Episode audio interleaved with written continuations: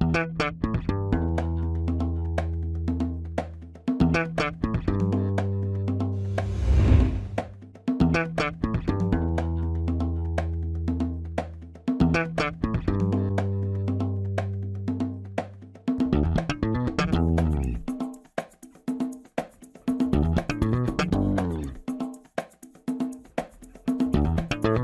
Este é o Tapa da Mão Invisível, podcast destinado àqueles que querem ouvir ideias que abalam sociedades e não são ditas na mídia tradicional. Bem-vindo, Paulo Fux. Tudo certo, Júlio? Tudo certo, cara. Hoje estamos jogando fora de casa, completamente fora de casa. Estamos jogando na casa do visitante. Verdade. Mas estamos no Santiago Bernabéu, jogando num estádio sensacional, diante do nosso convidado mais pedido da nossa audiência. Quem é o nosso convidado? Fernando Urrich, tem que falar Muito com- bem, agora sim, Foi, agora agora foi, foi, agora foi. verdadeiro. Agora, aquele R cultural, assim, sabe? Alemão, Deutsch. Seja muito bem-vindo, cara, aqui obrigado. nessa tua casa. Eu tô te dando as boas-vindas na tua casa, mas seja muito bem-vindo no nosso podcast pela segunda vez, né, Fux? Exatamente. Segunda vez. que- Segunda vez, né? Quando é que a gente gravou o primeiro aquele? O nome desse episódio, ele é, ele é emblemático. O nome do episódio é Epidemia Financeira. Fernando Urrich falando sobre epidemia financeira. Era abril de 2020. Dois Caramba. meses de pandemia, cara. Caramba. Episódio 77 vai estar na show notes. Episódio 77 estará na show notes pro pessoal ir lá ver qual era a percepção do Urrich no início da pandemia. Cara, vale a pena voltar lá e assistir Aham. também. Exatamente, tá no teu canal também, tá no nosso canal. Deve ter, devo ter falado muita coisa que acabou acontecendo, sobretudo a inflação, que todo mundo dizia, não, nada, não é problema nenhum. E aí estamos aqui, 2021, quase 22, maior inflação no mundo desenvolvido em 40 anos. Loucura, né? Quanto eles imprimiram nos Estados Unidos? Cara, o Fed, quando começou na pandemia, era 4 trilhões e 100, o balanço da, do Fed, e hoje está em 8 trilhões e 600, ou quase- tá quase 9 trilhões. Muito bem. Quase 9 trilhões, mas da- do início da pandemia, foi ali fevereiro até abril, já foram quase 3 trilhões. Mas a título de comparação, para quem não entende que tamanho é esse número, todo dólar que existe no mundo hoje foi impresso nos últimos ah, um ano 20%, uma coisa assim, né? Ah, Tipo, mais, mais, ah, mais da metade. Mais da metade. Mais da metade foi impresso no último. Praticamente, estamos com quase 9 trilhões. Desde o início da Era pandemia. Essa era 4, foi mais que a Isso metade. É bizarro, né? Porque aquela porrada que o Obama fez lá na. Ah, o Obama vai, vai injetar 700 bilhões. 700 bilhões hoje já não é mais nada, né? Nada. Nada, nada. Aí não faz nem cosquinha mais, né? Mas antes da gente entrar no- na pauta, qual é o currículo do nosso convidado aí, Júlio? Vamos. Mas antes de falar do, nosso, do currículo dele, vamos para os nossos recados únicos iniciais que a gente vai falar diretamente do nosso, do nosso outro estúdio. Tá bom? Momento, recadinhos únicos iniciais.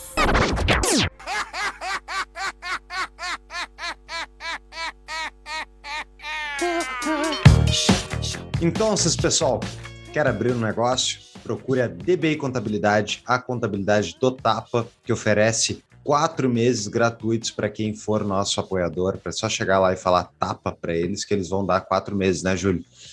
Exatamente. Mas a abertura da empresa, né? Os honorários de abertura da, da empresa também é gratuito. Uhum. Você pode procurar a DBI Contabilidade no arroba DBI Contabilidade no Instagram ou no site, nosso site, tapadamainvisível.com.br barra DBI. Lá tem uma entrevista com um dos sócios da DBI.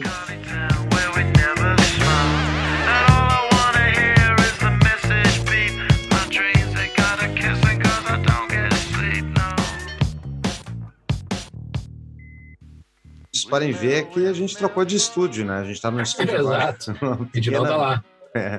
pequena rápida mudança.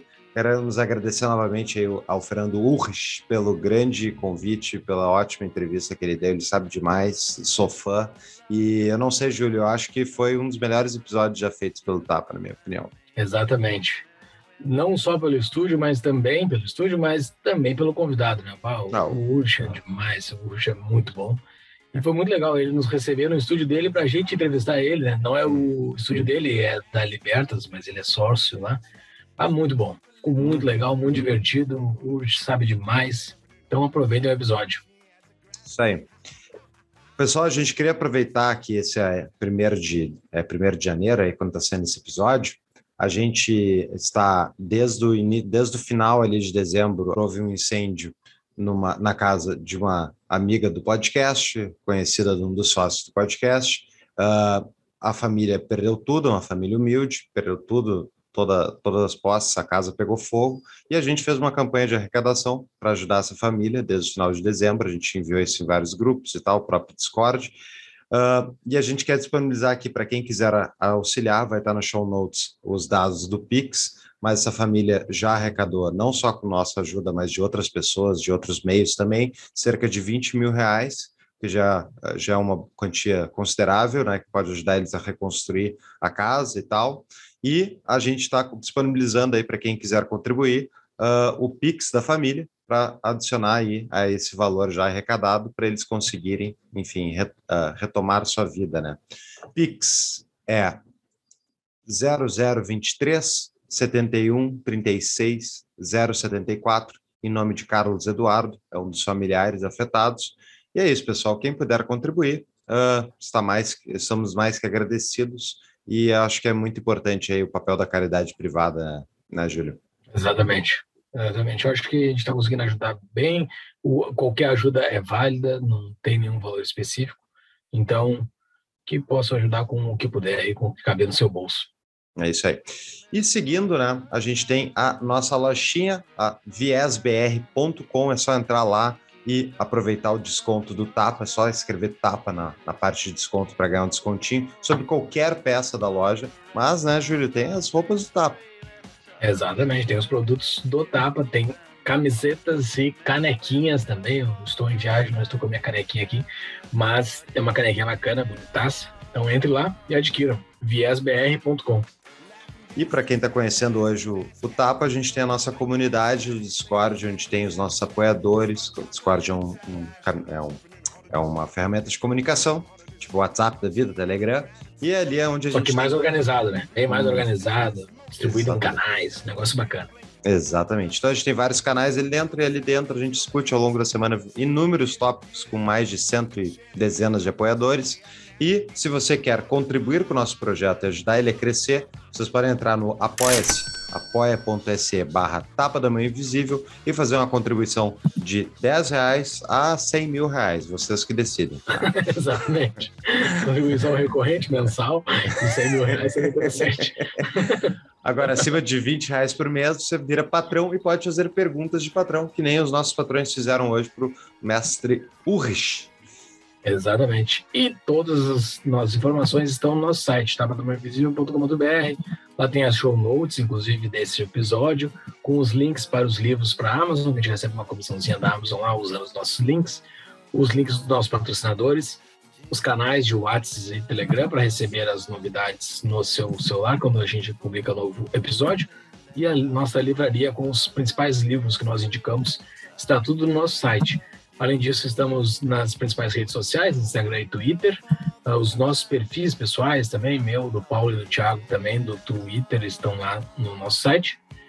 E, além disso, estamos no YouTube para nos acompanhar por vídeo, principalmente nesse episódio. Ficou bem legal a gravação desse episódio com o ficou bem legal. Então, nos acompanhem lá no, lá no YouTube. Ah, deixe o seu like, nos sigam. É, e era isso, né, Fux? Vamos pro episódio. Vamos lá.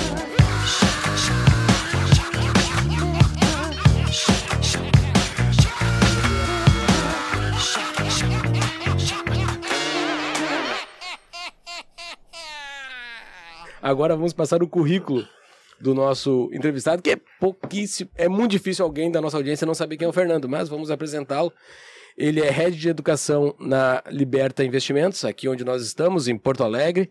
Ah, formado em administração de empresas pela PUC do Rio Grande do Sul, é mestre em economia da Escola, da escola Austríaca pela Universidade Rei Juan Carlos, de Madrid, com experiência mundial na indústria de elevadores e nos mercados financeiro e imobiliário brasileiros.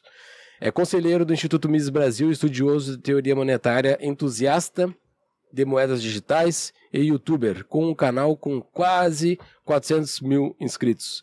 Também é autor do livro Bitcoin, a moeda na era digital, que estará nas nossas show notes.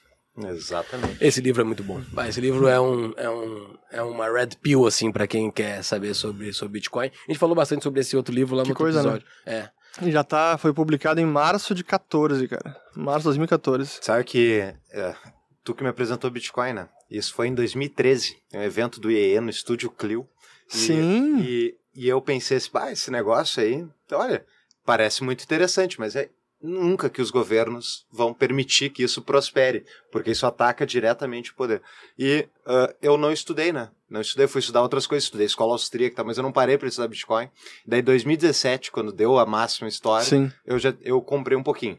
E daí, ah, um dia eu vou estudar. Passou, foi só em 2020 que eu parei para estudar, depois de dar na cabeça. Só 2020. É que eu parei para estudar Bitcoin. O resto. Mas é, é impressionante, assim. Quão cedo tu já conhecia Bitcoin Sim. no Brasil, porque no Brasil ainda, ainda é desconhecido, né? É muito desconhecido. É, já cresceu bastante, mas realmente naquela época era.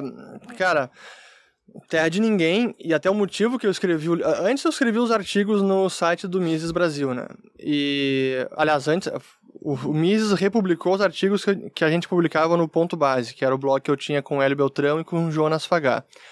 E o objetivo meu foi justamente, cara, ninguém escreveu sobre isso, ninguém tá falando, ninguém sabe explicar, eu vou arregaçar as mangas, vou eu publicar, pelo menos do ponto de vista de um economista, eu não posso dizer que eu sou economista, Corecon, eu não sou economista, alguém que fala de economia, Isso. é, o que, que é esse negócio? Porque é um dos, dos fenômenos mais bacanas, especialmente para um economista estudar, e tá passando despercebido, os caras estão perdendo tempo e seguem, assim, marcando passo.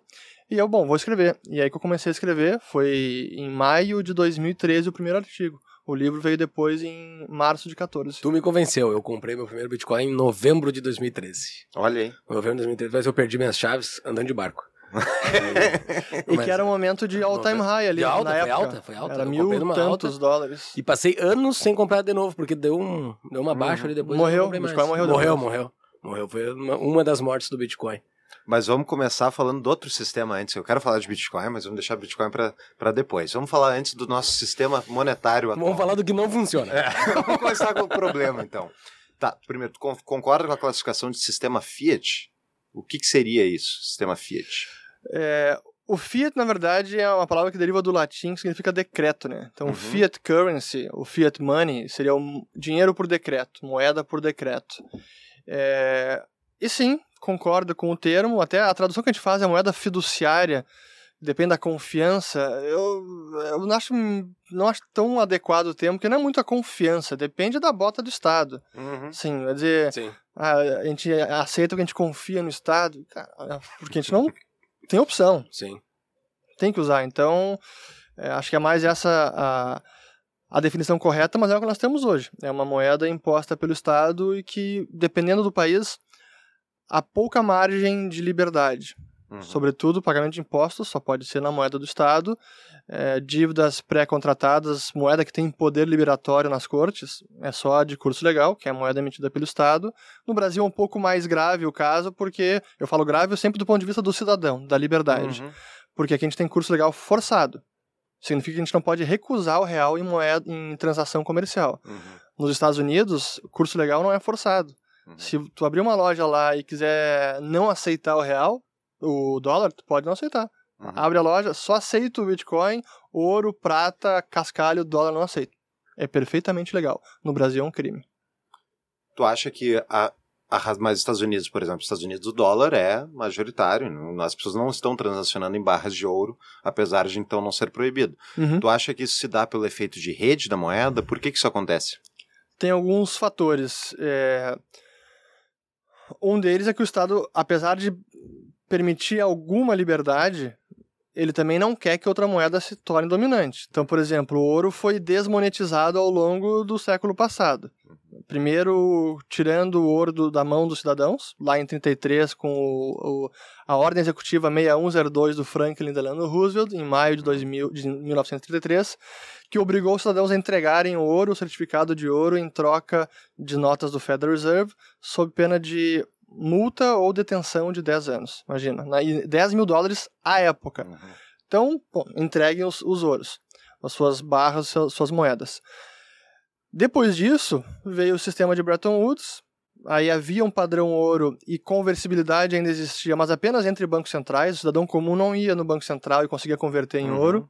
E aí depois do fim de Bretton Woods 71, que completou 50 anos em agosto desse ano, o que aconteceu é que o ouro foi completamente desmonetizado. E aí a gente tem um cenário, um ambiente onde quem quiser comprar algo com ouro, se o ouro se valorizou no período que o cara comprou o ouro e vendeu, tem incidência de ganho de capital. Então, esse mecanismo de ganho de capital, imposto de renda sobre ganho de capital, impede que a moeda também acabe Sim. tendo sendo uma moeda corrente. Uhum. Isso funciona para o Bitcoin também. Tem imposto sobre ganho de capital na maior parte dos países. Então essa é uma forma pela qual os governos impedem um ouro de ser uma moeda dominante ou qualquer outra. né? Só não tem só não tem imposto sobre ganho de capital moeda estrangeira. Uhum. Mas aí, cara, o dólar é a principal hoje. Pode pagar com euro, não importa. Nós tivemos um episódio agora há pouco com um convidado que foi uma indicação tua, inclusive que foi o Heraldo. Sim, grande Heraldo. O Heraldo é muito. que eu não conheço pessoalmente até hoje. Ah, Pô, é? Heraldo. a, a gente. Eu, pô, eu conheci o Heraldo quando eu comecei na Liberta, já faz mais de dois anos. E até hoje, todas as interações que a gente teve foi. Foi se- quando ele veio pro Brasil, deu desencontro. Ele tá vindo de novo, a gente vai, vai dar desencontro. E eu não consegui ir pros Estados Unidos, que ele fica lá em Miami. Sim. A conversa foi muito boa, ah, ele entende demais, assim. E uma das pautas que ele falou, que é algo que a gente percebe, nós que somos leigos comparado com ele, ah, que é que o, o sistema financeiro está sendo comandado por pessoas que não fazem a mínima ideia do que está acontecendo. Uhum. Assim, é, foi o insight que ele deu, que eu já via isso, mas é bom saber de alguém que é técnico como ele, Uhum. ah, falando que os caras não fazem ideia. Eles estão fazendo gambiarra atrás de gambiarra, tá dando problema atrás de problema, eles estão consertando o carro andando e eles não fazem ideia pra onde tá indo. Tu tem essa leitura, assim, disso também? Tu, tu, tu acha que, que todo esse sistema que tá ancorado, o sistema financeiro mundial, ele é um monte de gente que não faz a mínima ideia o que tá acontecendo? Eu não sei se mínima ideia seria a palavra adequada. mas. O É, fato eu não é... sei se o Heraldo falou isso, tá? Não, Foi a minha interpretação. palavras. É, não, não falou nessas palavras. mas certamente tem uma boa dose de voo no escuro. A forma como política monetária funciona hoje. Voltando a Bretton Woods, naquela época a política monetária se resumia a honrar a paridade do, do ouro. O dólar é 35 dólares a onça Troy, tem que honrar essa paridade. Ah, imprimiu dólares demais? Vai ter que aumentar a taxa de juros, atrair dólares para evitar que saia o ouro das fronteiras, ou diz, joga a toalha e, cara, essa paridade não consigo mais honrar, Sim. e dá o calote que foi o que os Estados Unidos Uhum. fizeram, né? Uhum. Deram um calote no padrão dólar. Essa era a política monetária. Depois do, do fim de Bretton Woods, os bancos, central, os bancos centrais eles se deram conta que não tinha mais uma referência, uma âncora. Pô, agora como é que eu vou regular a oferta de dinheiro? Qual vai ser a minha baliza, cara? Não tenho mais como. Então vamos encontrar outras ferramentas para manter o sistema minimamente é, em ordem, sem Uhum. ser um caos. E claro, te- teve a década de 70, que foi um caos, muita impressão de dinheiro, base monetária, o M1, M2, que é o, dinheiro controlado pelos bancos por meio da expansão do crédito. E os bancos centrais foram testando ferramentas. Inicialmente, eles tentaram impor, eh, introduzir metas de agregado monetário. Tipo, ah, o M1, o M2 vai crescer a tantos por cento ao ano. Essa é a nossa meta. Uhum. A gente vai fazer de tudo para controlar isso. Ah, seja reduzindo ou aumentando o nível do compulsório, que é o quanto que os bancos têm que deixar no Banco Central, Uhum. ou então aumentando taxa de juros. Enfim, eles foram testando ferramentas para tentar controlar a base monetária, o M1, M2. A- o alvo em si mudava ao longo do tempo também, para tentar atingir uma estabilidade de preços. Bom, década de 70 fracassaram assim, retumbantemente. Aí chegou o Paul Volcker, 79, que foi o. Ator, acho que é o, é o banqueiro central mais emblemático do, do- dos Estados Unidos, porque ele conseguiu domar a inflação. Foi no final de 79, e ele elevou a taxa de juros para mais de 15%, taxa básica nos Estados Unidos. E aí começou os bancos centrais abandonar um pouco essa ideia de controlar agregados monetários, porque eles se deram conta também que eles não têm esse controle sobre o que os bancos vão emprestar, tem influência, mas controle Uhum. está fora do domínio deles. E foram pela via indireta, taxa de juros, e começou então a, a se consagrar essa forma de política monetária. Controlar a taxa de juros, e o que acontece com o agregado monetário é consequência, e depois, na década de 90, se popularizaram as metas de inflação, primeiro na Nova Zelândia, depois em outros países, onde os bancos centrais buscam atingir um, um nível de preços de acordo com a métrica estabelecida por eles, es- escolhida. Uhum. É, por que, mas por que tu chegou nesse... Ah, porque eles estão caóticos, né? Então, Aham. eles... À medida que as coisas vão dando errado, eles vão revendo as ferramentas e vão mudando. As metas de inflação deram certo praticamente até a crise financeira de 2008, onde houve uma certa estabilidade de preços, sem ter instabilidade financeira ou grandes crises, e esse foi um período que eles chamavam da grande moderação, Uhum. início, meados da década- da década de 90 até 2006, quando saiu o Greenspan e entrou o Ben Bernanke. Era o período que eles chamavam de grande, de grande moderação. Por quê? Eles conseguiram domar os ciclos econômicos com estabilidade de preço, sem nenhuma instabilidade financeira. Cara, atingimos o nirvana da política monetária. E aí veio a pancada da grande crise financeira. E eles começaram a mudar a política monetária daquele momento, onde apenas a taxa de juros já não tinha muito poder, até porque eles levaram para zero, né? Uhum. E, pô, vai, vai para onde agora? Menos um, menos dois, menos cinco, menos dez? Alguns economistas advogam isso. Sim, sim, sim. Exatamente. Eles chamam de deeply negative interest rates. Cara, é quase um. É quase um, título de filme pornô, né, cara? e eles mudaram. é, bom, em zero, e começaram a comprar ativos no mercado, intervir bastante. É, e aí. Cada política que fracassa, eles introduzem uma nova e vão sentindo os efeitos dessas políticas, né? Pessoal, o mercado de investimentos em startups está crescendo muito no Brasil e ter uma assessoria jurídica durante o investimento é fundamental para garantir segurança na negociação e evitar dores de cabeça no futuro. O Cunha Mantovani Advogados é um escritório especializado em startups e venture capital. Eles são nossos parceiros aqui. Eu e o Júlio, a gente já consultou eles para justamente dúvidas de, de empresas que a gente queria abrir, ideias de negócio. E tu sabe como é que é? No Brasil, se tu não falar com um advogado, tu pode fazer um monte de coisa errada. E a gente tem a sorte de ter como patrocinadores aí um escritório que é especializado em ajudar justamente startups e venture capital. Então, para vocês conhecerem mais, procurem eles no cunha.mantovani no Instagram e saiba mais como é que eles podem te ajudar. Ou acesse o site do Tapa da Mãe Invisível, tapadamãeinvisível.com.br barra CMA, de Cunha Mantovani Advogados. Mas deixa eu voltar um pouco antes. Falou ali que aquela grande moderação dos anos 90 para os anos 2000, mas na Sim. verdade a gente teve inúmeras crises ah, durante o período, né? Teve Rússia, teve tigres Verdade. asiáticos, Brasil, Argentina quebrou umas três vezes no, no período. E isso tu não considera que essas crises elas estão ligadas justamente ao sistema de moedas fiat? Sim, mas digamos que dentro do sistema de moeda fiduciária tem bancos centrais mais e menos organizados. Alguns são caóticos e servem completamente aos interesses fiscais dos estados, ah, imprime moeda e gasta. Ah, Zimbábue, Venezuela, Argentina, agora a Turquia está um pouco nesse, né, nessa Uhum. toada. Outros há um mínimo de governança onde não é tão fácil imprimir dinheiro a rodo e azar. Então é um pouco mais difícil. Então a gente tem, dentro dos bancos centrais, alguns menos piores do que outros. É, essas crises foram mais, digamos, na periferia das moedas, não foram nas, nas economias centrais, como Estados Unidos, Uhum. é, Europa. é, o Japão tinha tido a crise já na década de 80, final dos anos 80, início dos anos 90, grande bolha japonesa.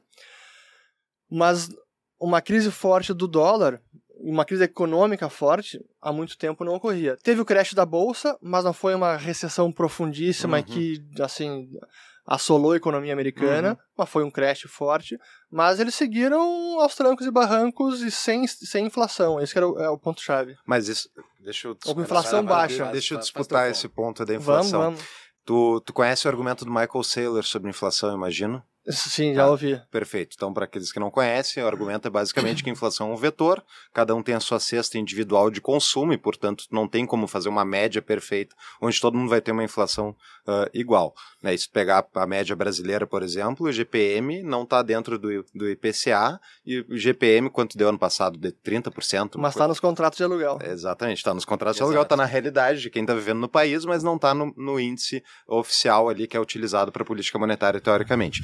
Então, o ponto principal do Saylor é como inflação é essa questão individual e tipo depende do que tu quer comprar, né? E eu enxergo, depois de ouvir o Saylor, eu enxergo assim o sistema de uma maneira muito clara, que é ah, quem tem ativos em um sistema inflacionário se beneficia do aumento de- da justamente como eles imprimem Uhum. esses ativos ficam que são escassos, eles aumentam de preço, porque as pessoas utilizam como reserva de valor para fugir da inflação, enquanto Perfeito. quem consome só, que é o pobre, a pessoa que não tem ativos, paga a inflação e é isso. E o sistema vai cada vez mais deixando as pessoas em, em opostos né, mais extremos. Uhum. Então, ah, dentro desse argumento, também tem a questão da deflação tecnológica, né? Que é uma coisa que isso é impressionante. Para mim, isso é o grande, o que não se vê assim da economia global, que é tipo a gente está vivendo uma época de extremo desenvolvimento tecnológico, onde a tecnologia está se embutindo em tudo que é, é negócio. Os logo os preços deveriam estar caindo e não subindo. Sim. Ou seja, a inflação real não seria muito mais do que os 5%, os 2%, mas sim, tipo, sei lá, 15%. Como é que a gente vai saber quanto é que eles estão mascarando com impressão monetária? E tem um artigo do Leandro Roque, do Instituto Mises, Grande lá Leandro. de 2012, 2011, que é sensacional sobre isso. Eu vou catar ele e botar na Boa. nossa show notes. A gente já citou várias vezes no, no, no nosso podcast. Esse artigo é muito bom que fala justamente sobre isso. Um né? dos meus objetivos de vida é entrevistar o Leandro Roque. Exato, no meu a gente tenta de Leandro? Ó, A gente tenta de Todos tudo que é eu, nós vou- eu vou mandar pra ti esse trecho aqui dessa conversa. Mas se o Fernando não consegue. Mas vamos lá, essa pergunta ela é fundamental e eu acho que ela evidencia muito da deficiência atual da análise econômica da maior parte dos economistas, porque e às vezes até parte dos austríacos eu acho que tem culpa nisso. Para mim a- a definição cientificamente correta de inflação é aquela que o Mises deu no seu livro The Theory of Money and Credit, de 1912, A Teoria do Dinheiro e do Crédito, ou do, do alemão Theorie des Geldes und Umlaufsmittel, que é dos, os, Pá, carteiraça. é, os, os meios de circulação, ou meio Boa. circulante. E qual foi a definição que ele deu lá? Ele disse o seguinte, ele, ele praticamente escreveu um livro inteiro sobre dinheiro e só foi definir inflação e deflação lá pela página cento e poucos. Eu nem lembro qual é a página, mas, cara, é- tem Uhum. um livro inteiro antes de definir o termo inflação. E ele chega naquele momento e diz: Olha, eu posterguei até essa etapa do livro para definir, porque é um termo que tem uma. Um entendi, muita desinformação e é importante que cientificamente nós definamos corretamente os termos. E a definição dele é a seguinte: que inflação é a perda de poder de compra da moeda e deflação é o aumento do poder de compra da moeda. A perda de poder de compra da moeda pode ocorrer tanto num cenário em que a oferta de moeda cresça, mas se a demanda, aliás, a, que a, a- a oferta de moeda fique estanque ou até caia, mas se a demanda por moeda cair ainda mais Uhum. do que aquela oferta, vai haver uma inflação, perda de poder de compra da moeda. E a deflação pode ocorrer mesmo com o aumento da oferta de dinheiro, mas se a demanda compensar aquele aumento de oferta, vai resultar na deflação, que é aumento de poder de compra da moeda. Então, quando a gente entende essa ótica, e eu vou responder os teus pontos, Uhum. a gente precisa entender quais são os fatores deflacionários e quais são os fatores inflacionários em cada tempo e lugar. Uhum. Ou seja, o que é uma pressão inflacionária e o que é uma pressão deflacionária. A questão da produtividade tecnológica é um fator deflacionário brutal e que os índices de, de inflação têm uma dificuldade de capturar toda, eh, todo esse ganho de produtividade. Eh, esse é um dos problemas. Isso significa que se não tivéssemos toda essa produtividade que foi ganha por meio dos avanços tecnológicos, possivelmente os índices de inflação estariam registrando um aumento ainda maior Uhum. porque a oferta de dinheiro segue crescendo. Então a gente precisa entender como está andando a produtividade da economia, os ganhos de produ- produtividade tecnológicos, o que que é ganho que nem pode ser capturado por índice de inflação, pelos indicadores de preços, como se comporta a demanda por dinheiro, como está se comportando a oferta de dinheiro nos seus variados agregados, desde base monetária, M1 e M2, e o que eu defendo que mais importante para entender o impacto nos preços e ativos é M1 e M2, menos que a base monetária, depois a gente pode entrar no detalhe disso. Então você, fazendo uma análise rigorosa de todos os fatores, você pode chegar a uma conclusão onde, olha, o cenário atual é mais inflacionário do que foi no passado, ou mais deflacionário do que foi no passado. Agora, a gente pode cravar como faz economista, a inflação do ano que vem vai ser 1, eh, 7,15%. Não, Agora revisamos 8,19%. Cara, Às vezes tem, tem gente que pode olhar para mim e achar que eu sou meio displicente nas minhas previsões, mas na verdade eu sou muito realista da limitação da ciência econômica. E uma previsão dessa precisa é, é masturbação intelectual. Assim, não tem como. Então é importante entender os fatores inflacionários e deflacionários e se o mundo está num cenário mais inflacionário ou menos deflacionário. E a partir de 2020, a minha visão foi muito mais para um mundo inflacionário, pelo que os bancos centrais, junto com governos, estavam fazendo.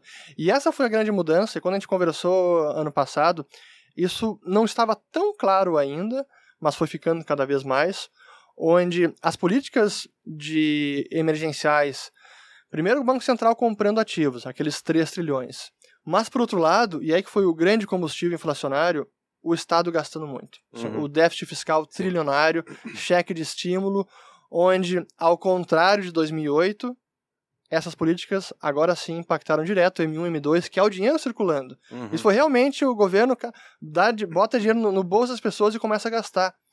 Como que isso não vai ser inflacionário? Sim. Aí lá atrás eu dizia, olha, esse tem vídeo meu, vários vídeos meus, eu dizia, olha, o que está acontecendo agora é um combustível inflacionário brutal. Se vai gerar uma inflação de preços de 5, de 7, de 10, de 12 nos Estados Unidos, eu não tenho como dizer, mas achar que isso não tem nenhum efeito, não, não dá para pensar isso. Tá. Mas eu não respondi a primeira pergunta É. que vocês fizeram ainda sobre a política monetária, né? Vai lá, vai Da- lá. dos bancos centrais, se a gente está no a pergunta do Heraldo, né? Eu ia A gente deu toda- agora. Eu ia encaixar. Dei essa volta toda, agora a gente tem que voltar na Deixa- pergunta do ah, eu Heraldo. vou encaixar ela com isso que tu falou agora, e tu, e o Fux, e todo mundo. Ah, lá no episódio 13, longínquo episódio 13 do Tapa, nós fizemos um, um, um episódio só sobre o que o governo fez com o nosso dinheiro do, do, do Rothbard. Uhum.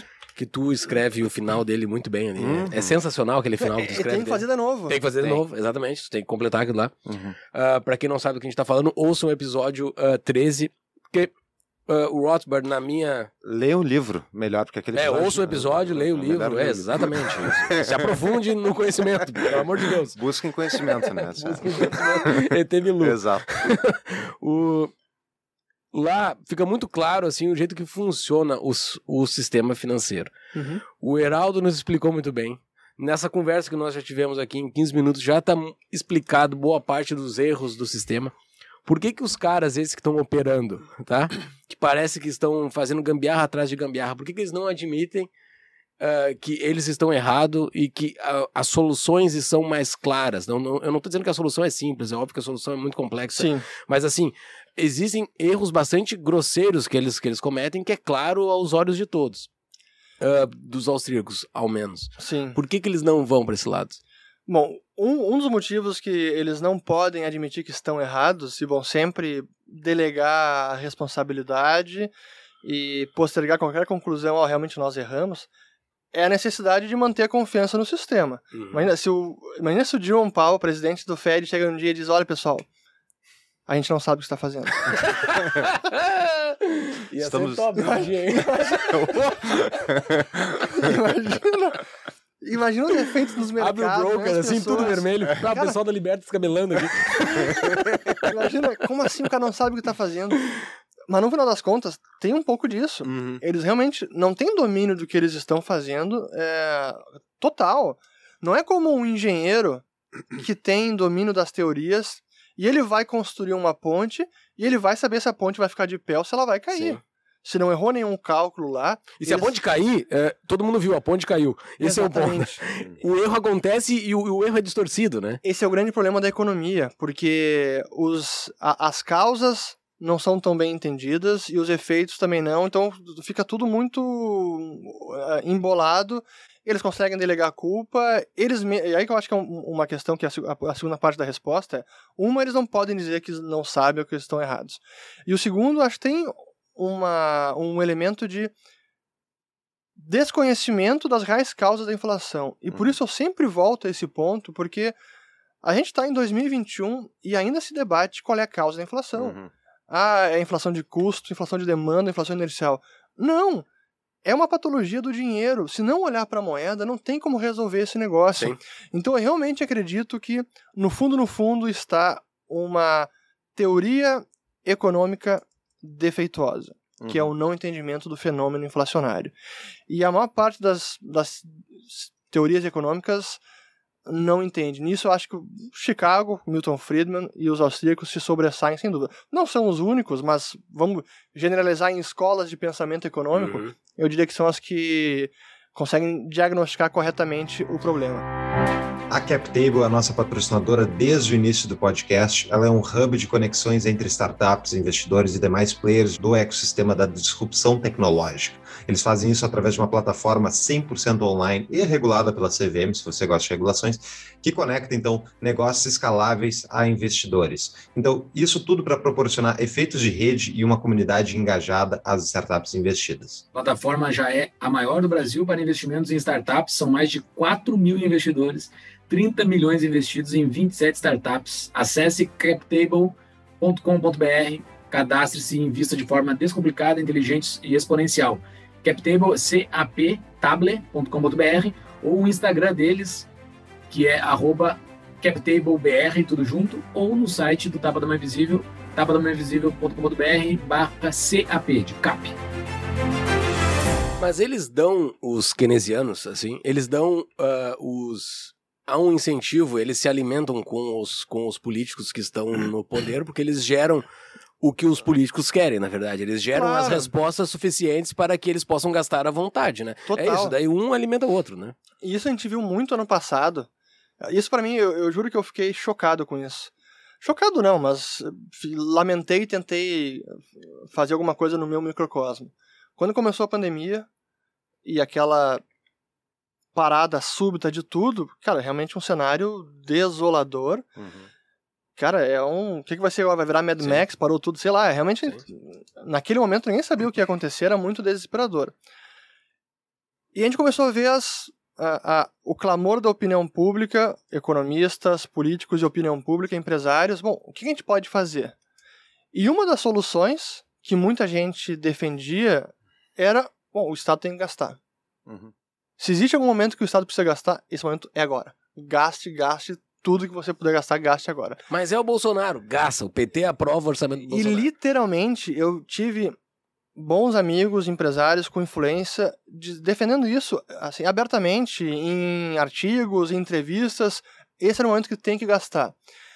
E eu, nesses que eu conhecia, tinha alguma abertura, intimidade, eu, em privado, dizia, cara, é, se um cenário é muito complicado, o Estado pode fazer algumas coisas, postergar impostos, flexibilizar algumas regras para evitar demissão, etc. Sim, tem coisa que pode fazer. E eu conversava com os meus interlocutores no governo para tentar ajudar nisso, né?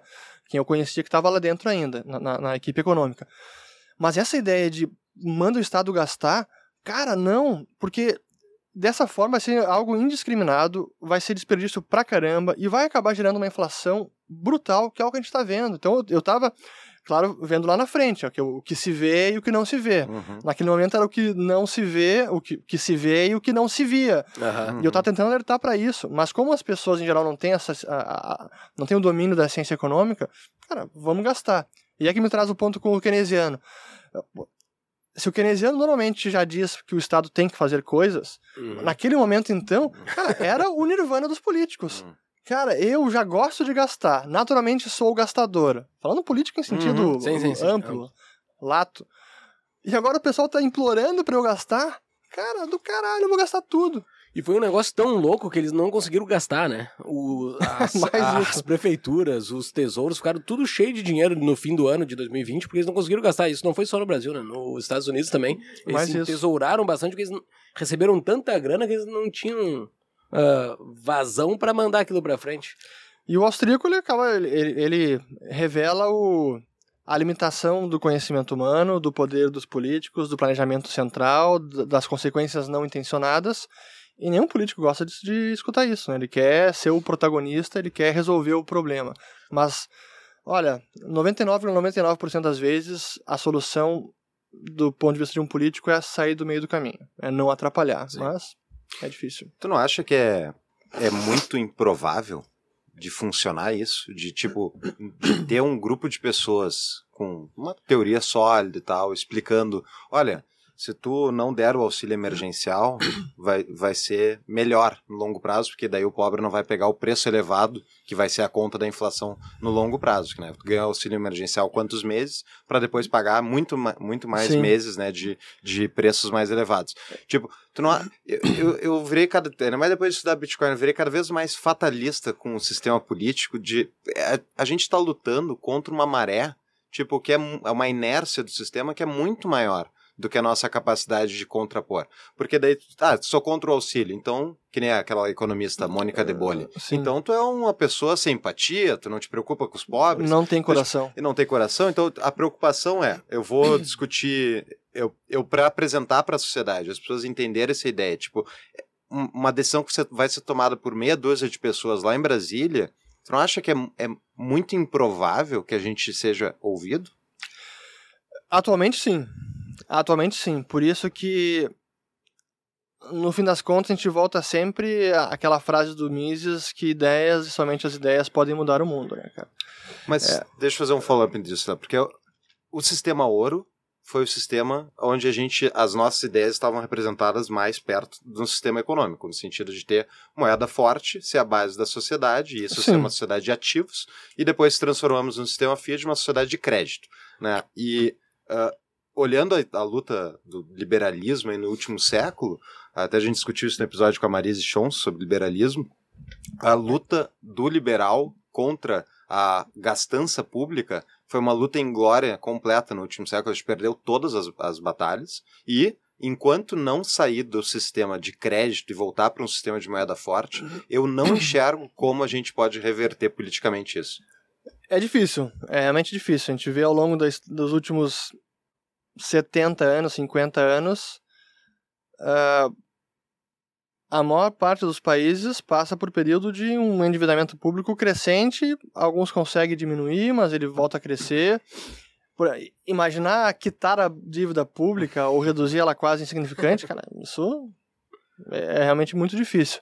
Mas eu concordo plenamente com a questão do sistema, ele incentiva isso, né? Uhum. Ele incentiva o gasto, ele possibilita o gasto excessivo, porque no fim das contas o Banco Central está sempre acomodando os impulsos fiscais, né? o, o ímpeto gastador dos governos. E se aproveitando da ignorância da população, que não entende de economia, que paga a conta, que é os custos difusos. Então, tipo, a, a tese de que tu vai explicar para a população como um todo que eles têm que votar num candidato que vai respeitar o orçamento público e preservar o poder de compra deles no longo prazo, enquanto tem um outro cara que está oferecendo isso, aquilo, ah, agora o Lula falando, né, vamos anistiar ah, As dívidas as todas. dívidas e tal. Tipo, qual é a chance de politicamente ser eleito um cara com um nível de responsabilidade? Ao meu ver, tipo, isso ficou muito claro. Não tem É como. difícil. Não tem como. É muito difícil. A Thatcher é a exceção que prova a regra, ao meu ver. Não, não tem dúvida que é, é, é muito difícil, por isso que eu bato tanto na tecla de ensinar para as pessoas o básico. E, mas o conhecimento geral, assim, o senso comum das pessoas é, cara, quem é que aumenta os preços? É o empresário. Uhum. É difícil identificar que é o culpado é o governo. É raro. É, há um tempo atrás, até publiquei esse trecho num, num vídeo meu no YouTube, um cara na Argentina, um açougueiro na Argentina, entrevistando ele assim, bom, o que você está achando do preço da carne tá subindo e tal? É, a carne é o que é, o problema é, é, é papelito, que vale cada vez menos. A, a carne segue sendo a carne, o problema é o dinheiro que vale cada vez menos. Não é a carne que está aumentando de preço, é o- é o papel que está perdendo valor. Mas é raro ter essa, essa Ah, a Clareza e também, lucidez. A Argentina chega num nível assim. Claro, já é tá no outro patamar. explicar, né? Já tá fácil. Mas vê hoje em dia, olhando o que aconteceu nos Estados Unidos, eh, em outros países, em termos de impressão de dinheiro, a gente poderia já partir para essa análise e concluir, olha, será que imprimir dinheiro não tem problema? Sim. Mas hum, ainda não tá lá. Mas assim, ah, Eu ainda não respondi a pergunta do Heraldo, temos que voltar para tá, tu quer voltar? Pode voltar. Então vamos voltar. Volta, volta. Pode voltar pra gente. Eu não esqueço que eu não, não respondi. Eles não sabem o que estão fazendo. eles não sabem o que estão fazendo. Então a gente estava avançando, voltando lá, a gente estava avançando na forma de política monetária. Daí chegou a crise financeira de 2008, começaram a jogar juros para zero, não tem mais Aham. como manipular juros, então vamos comprar ativos e, e aumentar o balanço do Fed. Então cria dinheiro do nada, li- literalmente pega a tecla lá e bota 10 bilhões de dólares e compra o ativo do banco. É assim que eles fazem, não Quem é um entende de exagero. contabilidade é bom ir atrás pra ver como funciona isso. É Para entender dinheiro é tem que entender contabilidade. Exato, isso é muito interessante, o jeito que acontece. Hoje em dia, para entender dinheiro, tem que entender contabilidade. É, Mas como a taxa de juro é a ferramenta principal de, de política monetária, é a variável que eles controlam, que eles definem uma meta, eles precisam ainda dar a ilusão para as pessoas que eles estão controlando a taxa de juros. E esse começou a ser o problema a partir da crise financeira de 2008, por conta de todas essas medidas. Quem quiser até se aprofundar nesse tema, no meu canal eu fiz uma série de vídeos, uma playlist chamada Por que o Fed está encurralado, onde eu, eu explico detalhadamente o que acontece. Vou botar no show. Mas resumindo aqui o argumento, por conta das medidas extraordinárias, como fazia política monetária antes da crise mudou e eles começaram a testar novas ferramentas para ir tentando controlar os juros. E é é nesse sentido que o Heraldo fala que cada vez há mais gambiarras, porque hoje, por exemplo, o Fed segue comprando ativos. E como ele segue comprando os ativos, significa que ele segue inundando o sistema com reservas. Os bancos seguem aumentando o seu caixa com reservas bancárias, que é o dinheiro do cofre dos bancos, que o Fed cria. Como ele aumenta o dinheiro, o cofre, isso é uma pressão enorme de liquidez que faria com que as taxas de juros, a taxa básica, caísse abaixo de zero Uhum. ficaria negativo. Pô, mas a meta do Fed é 0 e 0,25. Se cair negativa, é ele dizendo pro mundo, cara, eu sou incompetente, não controlo a taxa de juros que eu digo que eu controlo. Aham. Aí o que, que ele faz? Ele remove essa liquidez temporariamente numa chamada, uma operação chamada de Ripple Reverso, que é compromissada, é, o acordo de recompra reverso, onde depois de injetar liquidez no sistema e criar um monte de dinheiro, todo santo dia ele vai lá e remove, hoje está sendo 1,7 trilhão de dólares. Ele remove todo dia essa liquidez para evitar que fique em excesso e as taxas caiam abaixo de zero. Então, é, é- parece um, um episódio dos Três Patetas aqui. né? Aham. Com uma mão, injeta liquidez enlouquecidamente. Opa, vai cair para zero, abaixo de zero, negativo. Vamos tirar a liquidez daqui. E fica nesse, nessas gambiarras para tentar passar essa sensação de que eles estão controlando e que eles realmente têm controle sobre tudo. Mas eles não têm. Então é, é gambiarra atrás de gambiarra. E a- alguma hora algo pode acontecer que não está sob controle deles. É um confidence game, né? Eu não sei qual é a tradução disso, mas é um. é o jogo de confiança, jogo de é. confiança, é, É fácil essa tradução. né? Exato, não, é, é que ele é, um, ele é um golpe, né? É um golpe. Tu tá dando um golpe, porque ainda mais que, tipo, eles não têm como sair. Essa é a minha- eu queria te perguntar. É, por isso que eu, porque o Fed está encurralado, esse é o meu ponto. Como é que é que tu acha que eles podem ser? O que, que vai resultar desse endividamento maciço? É porque a gente tá falando, eu estava até buscando os números do endividamento global para justamente ver, né, onde é que a gente está. Tem, tem vários sites na internet que fazem isso, né? Tem o World Debt, Clock, tem Sim. o US Debt Clock, e daí, tipo, é, é um número que me apareceu ali é 222 trilhões de dólares de dívida. A dívida mundial total. É, exato. É tipo, só que os ativos totais na economia eu já ouvi valores variados de 300 a 500 a 700 É, que a, a dívida fica em valor de face, os É. ativos vão perdendo valor. Exato. Então, ah, como é que é, como é que se resolve isso sem ser para a ida de um padrão para um padrão de moeda forte? Vamos lá. Essa é é uma pergunta que muita gente me faz e me cobra até. Bom, só aponta problema. Como é que resolve agora? Pô? Resolve agora. Resolve a E eu, eu respondo isso de duas maneiras. Primeiro, os austríacos vêm falando há anos, não faz, não faz, não faz, vai dar, vai dar merda, vai dar merda, vai dar merda. Não faz, não faz. Aí os caras fazem. Agora, austríaco resolve. Porra, velho, falei pra não fazer, e agora a gente tem que resolver. Mas tudo bem, eu aceito o desafio. Para o Fed conseguir sair desse arranjo e o dessa desse corner que ele mesmo colocou, tá encurralado, e os outros bancos centrais também, sobretudo na Europa, é preciso haver um, um grande planejamento, por mais que eu não goste de planejamento central, eles precisam ter um, um, um plano realmente abrangente que começa com as finanças públicas, inclui o sistema bancário, inclui talvez mudanças é, contábeis até talvez para lidar com as perdas dos bancos, mas eles não conseguem fazer sair desse problema sem realmente incluir todos esses players da economia. É o Estado que está muito endividado, é, os bancos que estão dependentes de juros zero e têm muitos ativos no seu balanço e precisa de alguma maneira lidar com isso. Então eles precisam inco- in- incorporar todos esses agentes. É, essa é uma parte da mudança. A outra é embutir no sistema financeiro o regime da responsabilidade ilimitada, que é o que a gente tem no Brasil, por sinal, onde o Gustavo Franco fala muito disso, que os nossos bancos aqui são muito mais seguros e prudentes, ou os acionistas dos bancos brasileiros são mais prudentes do que os bancos lá fora, porque aqui, se o prejuízo que um banco der ultrapassar o capital investido, acionistas controladores, administradores e conselheiros fiscais têm que arcar com patrimônio pessoal para cobrir o prejuízo.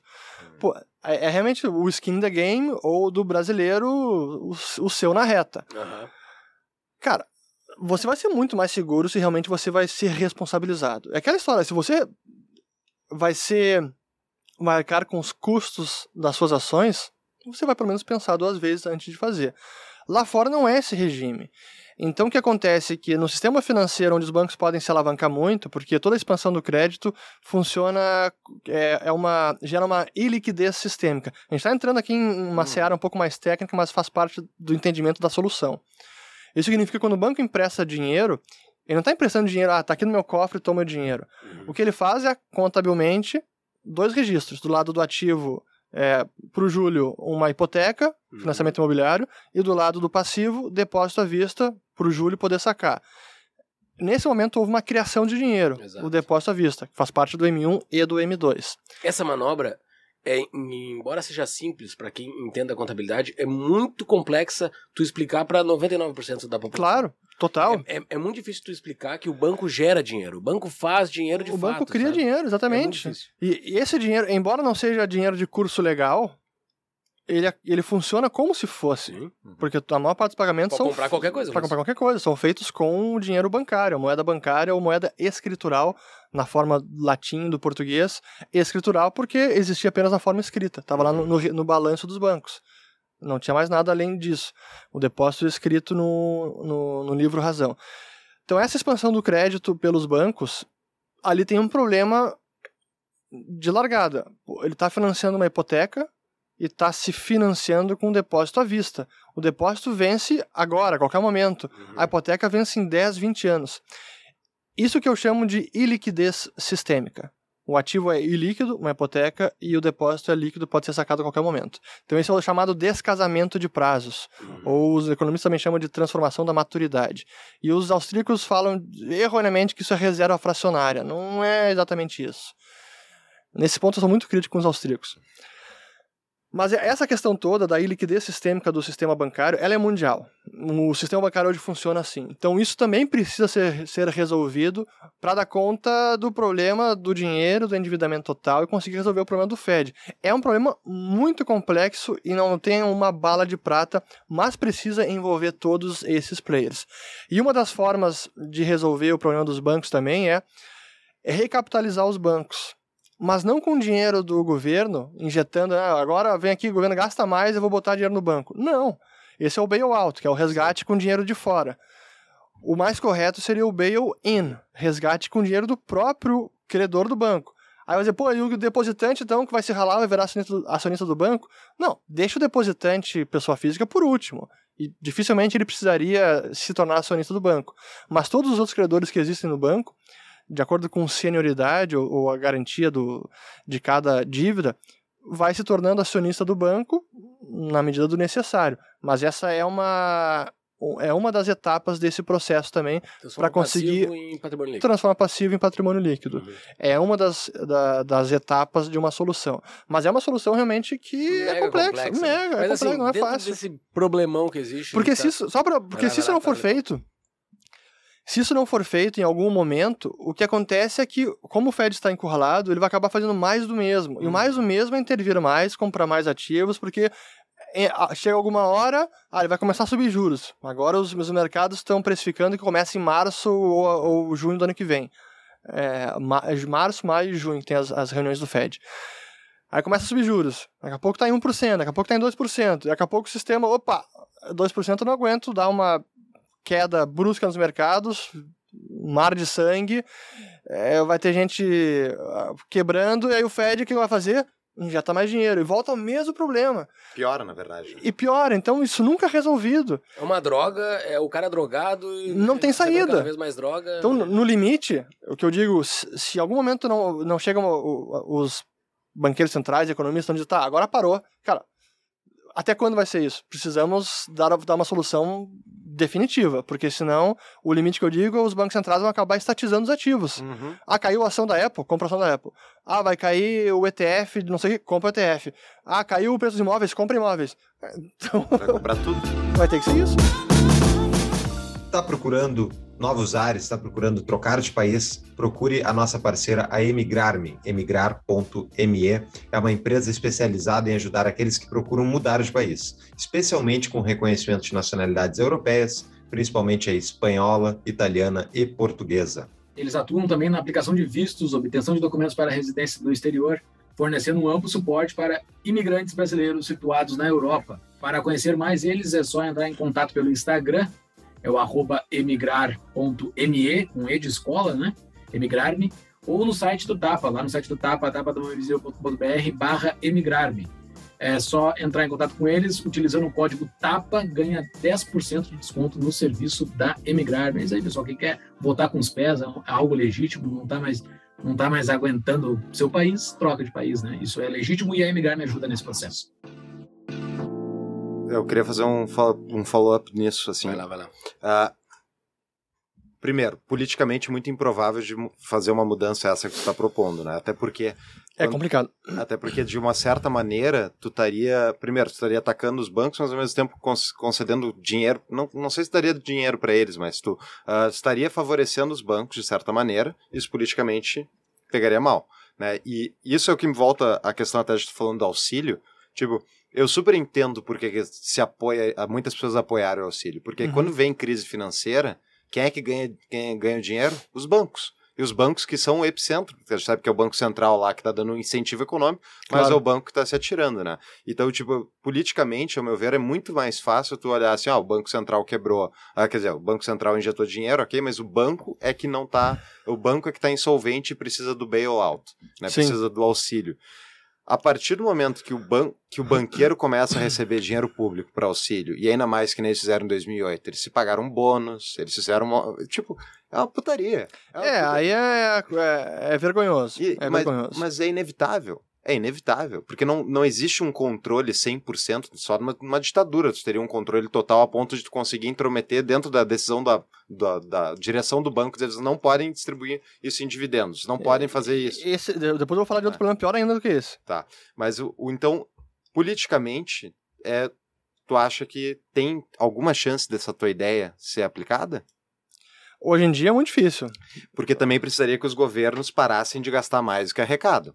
E isso não, eu não enxergo nenhuma possibilidade. Porque se É. fizer essa, essa solução, se fizer essa solução e eles estiverem gastando a rodo, essa solução vai servir por poucos anos, né? Sem dúvida. É, é, essa é uma reforma do sistema monetário junto com o sistema bancário e do endividamento do Estado, do- financiamento do. Estado. Ou seja, uma reforma monetária, fiscal e bancária, tudo junto. E É o realmente grande reset do Urrich.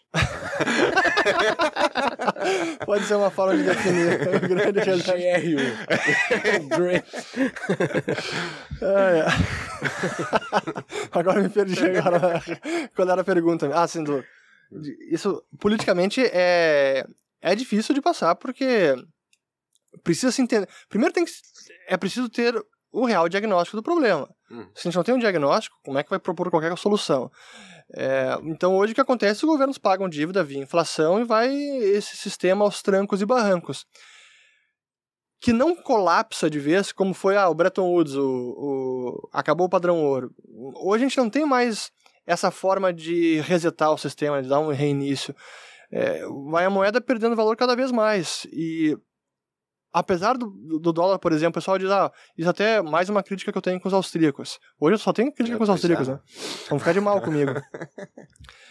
É, Eu tenho coleção de livros na minha biblioteca do colapso do dólar. mesmo? Vou olhar no espelho hoje. assim. Eu tenho coleção de livros de O Colapso do Dólar, O Fim do Dólar, A Crise do Dólar. Cara, tem. Isso acontece há 50 anos, há 40, há 30, há 15, há 20. Vários. Mas o problema é que o dólar não vai, não, não vai chegar num dia, colapsou, perdeu confiança, hiperinflacionou, ninguém mais usa dólar. Ele vai perdendo valor e vai piorando como moeda ao longo dos anos, mas não a ponto de deixar de ser uma moeda corrente e perder todo o seu valor.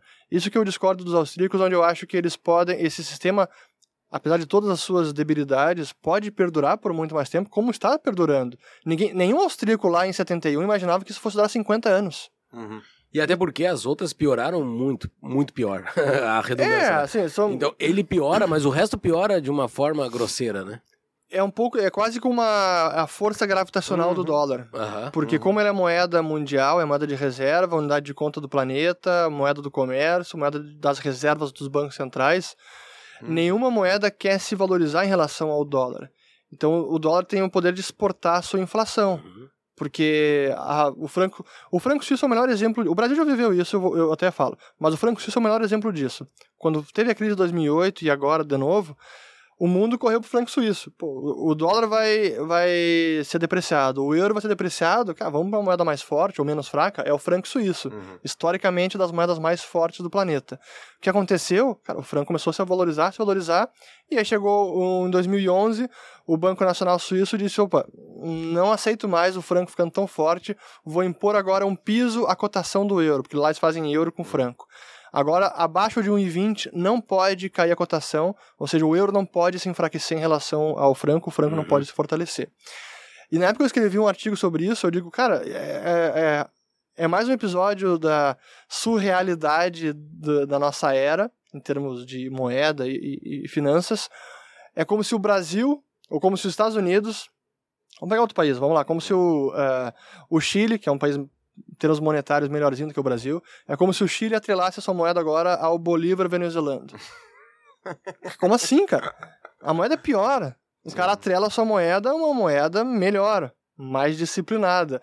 Mas não, lá foi o contrário. Cara, o euro tá caindo de valor, eu vou me amarrar no euro. Não, não fazia Sim. sentido. Por um lado, não faz sentido, mas a ótica é. Toda perturbação muito súbita no câmbio também traz efeitos prejudiciais para a atividade econômica. Sim. Então, um, um país muito exportador e importador, se essa variação busca do câmbio, também é ruim. Então, vamos buscar uma estabilidade da taxa de câmbio que eles ah, procuraram fazer.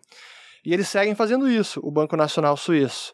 Eles acabaram jogando a toalha e, e- deixaram de lado o, esse piso para a cotação do euro. Foi em 2015, eu acho. Eliminaram isso, mas ainda assim eles seguem imprimindo dinheiro pra caramba. Uhum. O Banco Nacional Suíço é um dos principais acionistas da Apple. Eles compram ações, além de várias outras coisas. É, mas só voltando, porque eu estava falando disso, a das outras moedas.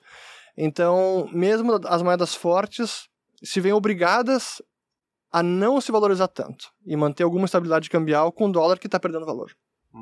Mas eles, se eles não fizessem isso e eles deixassem justamente o, o franco suíço se apreciar devido a essa demanda externa, eles provavelmente matariam ali as empresas exportadoras, só teriam um monte de efeitos perniciosos na economia.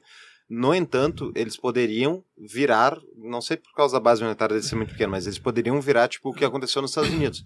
Os Estados Unidos virou um país que exporta moeda. Uhum. Ele, ele perdeu as indústrias para a China, para outros lugares.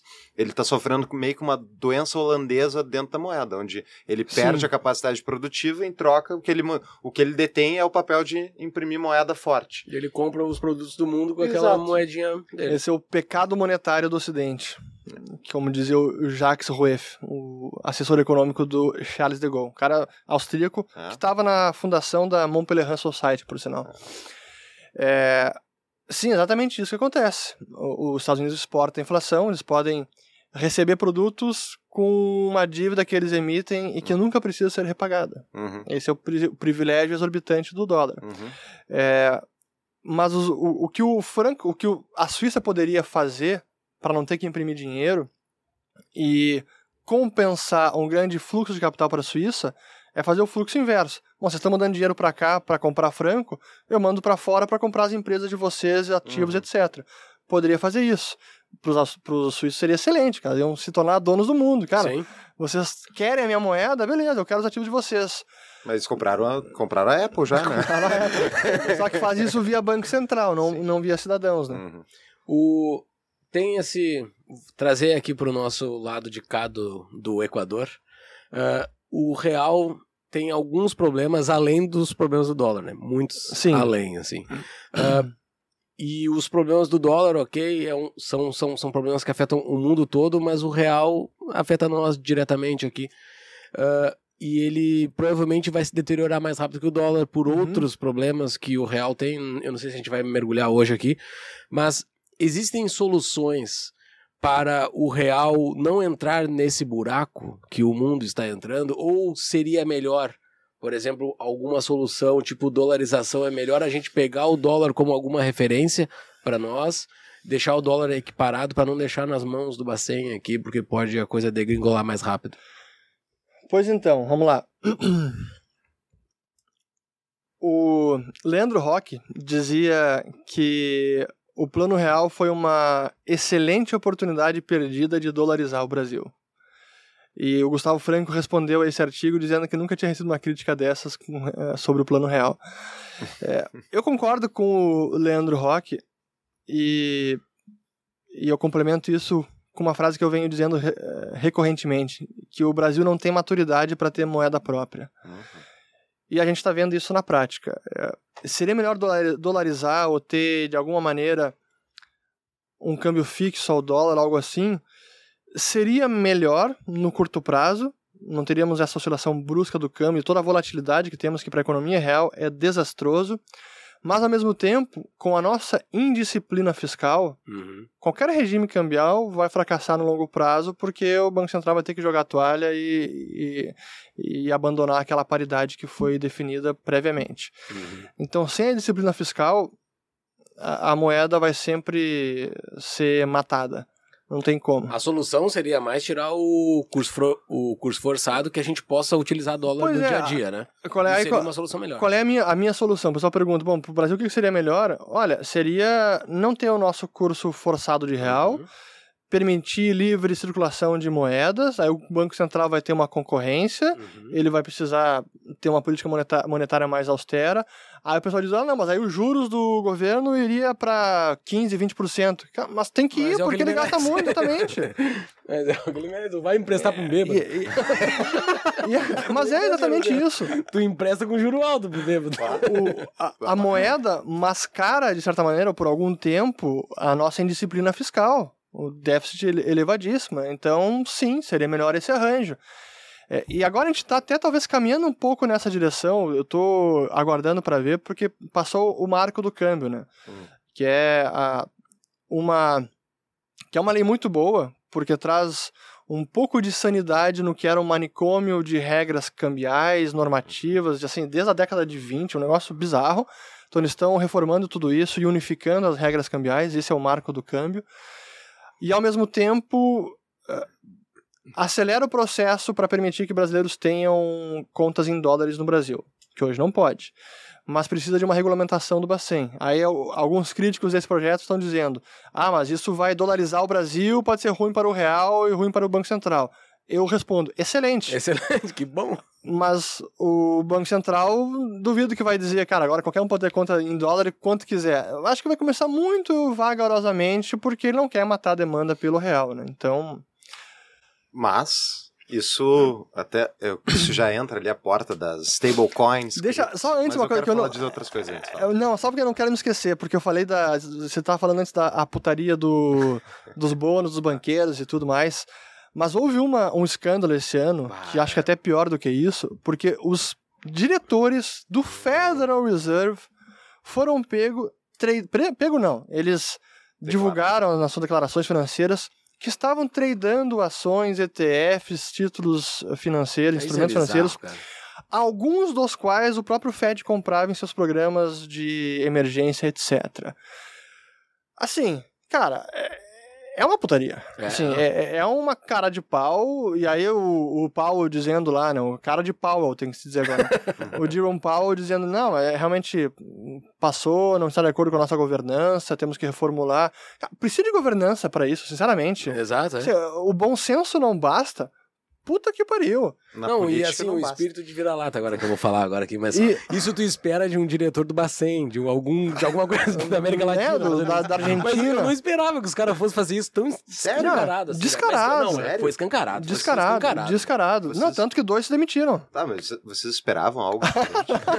Não, não, eu, eu, eu Fiquei surpreso, jamais esperava. Nunca. Não, eu espero que eles sejam, que eles seriam sujos, mas não escancarados, assim, não, não cair tão Então, simples, é, sabe? isso que é o, é o sistema perverso, então... Mas enfim, vamos lá. Vamos lá, eu, eu- tu falou aí sobre os brasileiros terem dólar, né? E pode o Banco Central fazer ou não stablecoins vão comer o mercado esse de dólar, ao meu ver, se, não- se não conseguirem fazer uma proibição global. Em parte já está, né? Explica um Sim. pouco o que, que É, é. tá, Explica o tem que, que é stablecoin. stablecoin. Stablecoins, explica tu que é o Então vamos lá. convidado. Stablecoin é uma É um moeda especialista, não é estável. convidado, é especialista. Verdade. Te permito que você. Stablecoin é uma moeda estável que é um instrumento bancário, é um passivo bancário, só que ele é emitido não na forma usual, como depósitos bancários, mas sim como tokens em blockchains. Então, por exemplo, o principal, a principal stablecoin é a Dollar Tether, que é emitida pela Tether Limited, baseada em Hong Kong, e ela recebe dólares na conta bancária tradicional dos seus clientes, e ela emite um passivo na forma de um token registrado na rede do Ethereum ou qualquer outra. Então, essa stablecoin, essa moeda estável, só existe em blockchain. Uhum. E ela circula em blockchain do Ethereum e vários outros. Então, por definição, é um sistema global que está circulando. E qualquer um pode ter acesso a essa stablecoin sem precisar pedir autorização para ninguém. Tudo que ocorre em blockchain, cria uma carteira, recebe e pronto. Mas é um sistema semi-centralizado, Uhum. porque é híbrido. Tem um emissor central, é uma empresa, mas o passivo dela circula nesse sistema disruptivo blockchain. É, e tem vários outros. Nos Estados Unidos também tem Mas aí o o ativo USDC. dela são dólares. O ativo dela é dólar. Ou outro O ativo, cripto. ou outro, é, deveria ser, se ela emitiu dólar, deveria ser ativos em dólares os mais seguros e líquidos possíveis, tipo títulos do, do Tesouro Americano, os mais curtos. Deveria ser isso. Então isso é ela até tem um... uma clearance lá que ela detém isso, que ela tem que comprovar que ela tem aquilo. Exatamente, deveria comprovar. Eu sempre falo É. deveria, porque a, a Tether Limited é um grande. É uma polêmica há anos nesse mercado e eu tenho desconfiança porque eu não acho que ela tem 100% Uhum. de reserva em dólares em ativos líquidos e Segue o seguros. mesmo problema já existente. Não, segue. Tem uma Tem diferença. na linha, amiguinho. Só compra Tether se tu quer, né? Não, não, exato, Essa é exato, exato, diferença. exato. Mas então as stablecoins elas estão crescendo a ponto de hoje, somando todas, o Tether tem cerca de 75 bilhões de dólares emitidos no final de 2021. A USDC, que é a segunda, que é emitida pela Circle em parceria com a Coinbase nos Estados Unidos e é mais regulada, ela tem mais de 41 bilhões de dólares emitidos. Então já está quase, já está mais da metade. E estão crescendo. Então o mercado todo já tem 130 bilhões de dólares emitidos. Tá grande. Cara, isso é se multiplicasse pela nossa cotação, bota 6 para facilitar, cara, isso é um dos maiores bancos brasileiros, Sim. privados. E ela. dos cinco maiores. E tá sendo usado como meio circulante, assim? Tá sendo. Está sendo usado como meio circulante, como forma de reserva, Reserva. como forma de transferência internacional. Então, é por isso que o, esse vai ser o principal foco de regulação nos Estados Unidos e no mundo Uhum. em 2022, na minha opinião. É regular as stablecoins. Eu acho que eles estão muito mais preocupados com as stablecoins do que Bitcoin. Pra eles é, tá, é Sim. ouro. Eles não estão, não parece estar tá muito preocupado com a tese dos. Bitcoiners, né? Concordo. Mas eu queria, e isso é interessante pensar se o Brasil pode regular ou não regular, mas queira ou não, tu, tu vai poder muitas vezes fazer a conta e ter a Tether e ter a USDT, independentemente se o Banco Central quiser ou não. E quanto pior ficar a moeda local, mais incentivo econômico tem para as pessoas procurarem essas alternativas. Perfeito. Tu acha que o poder dos reguladores está diminuindo de fato? Ah, sim não. Acho que hoje o, o cidadão tem mais alternativas, mas a regulação ela atua onde ela consegue, e aí atua efetivamente sobre as empresas, estabelecidas em cada jurisdição, sobre os cidadãos, então ela tem um poder coercitivo para impor Uhum. a sua regulação, é, mas ela não consegue fazer com que a tecnologia pare de funcionar, porque ela está descentralizada. Tipo, quando era no passado, teve o, o Liberty Reserve, que emitia dólares lastreados em prata. Era uma empresa que, que emitia e o sistema eh, também era de domínio da empresa. Então, basta intimar ela, Uhum. ameaça o cara, como aconteceu, e pronto, acabou essa alternativa. Hoje, a tecnologia em Aquela si... prata tá num lugar também, é fácil tu ir lá. Exato. A tecnologia em si hoje ela está dispersa, não tem como parar ela. Então, o regulador tem mais dificuldade de encerrar esse tipo de, Uhum. de válvula de escape que eu, que eu vejo sempre Mas como... tem um node só, né? importante, né? Stablecoin tem um node só. Dá pra tu ir num node. Não. Ela, ela roda Não, em porque- vários nodes? Sim, porque ela está rodando na rede do Ethereum. Hum, Depois que ela foi emitida, ela está circulando. entendi. Então, se for lá no cara. Tá, mas aí se for lá no cara, pega os dólares dele lá também.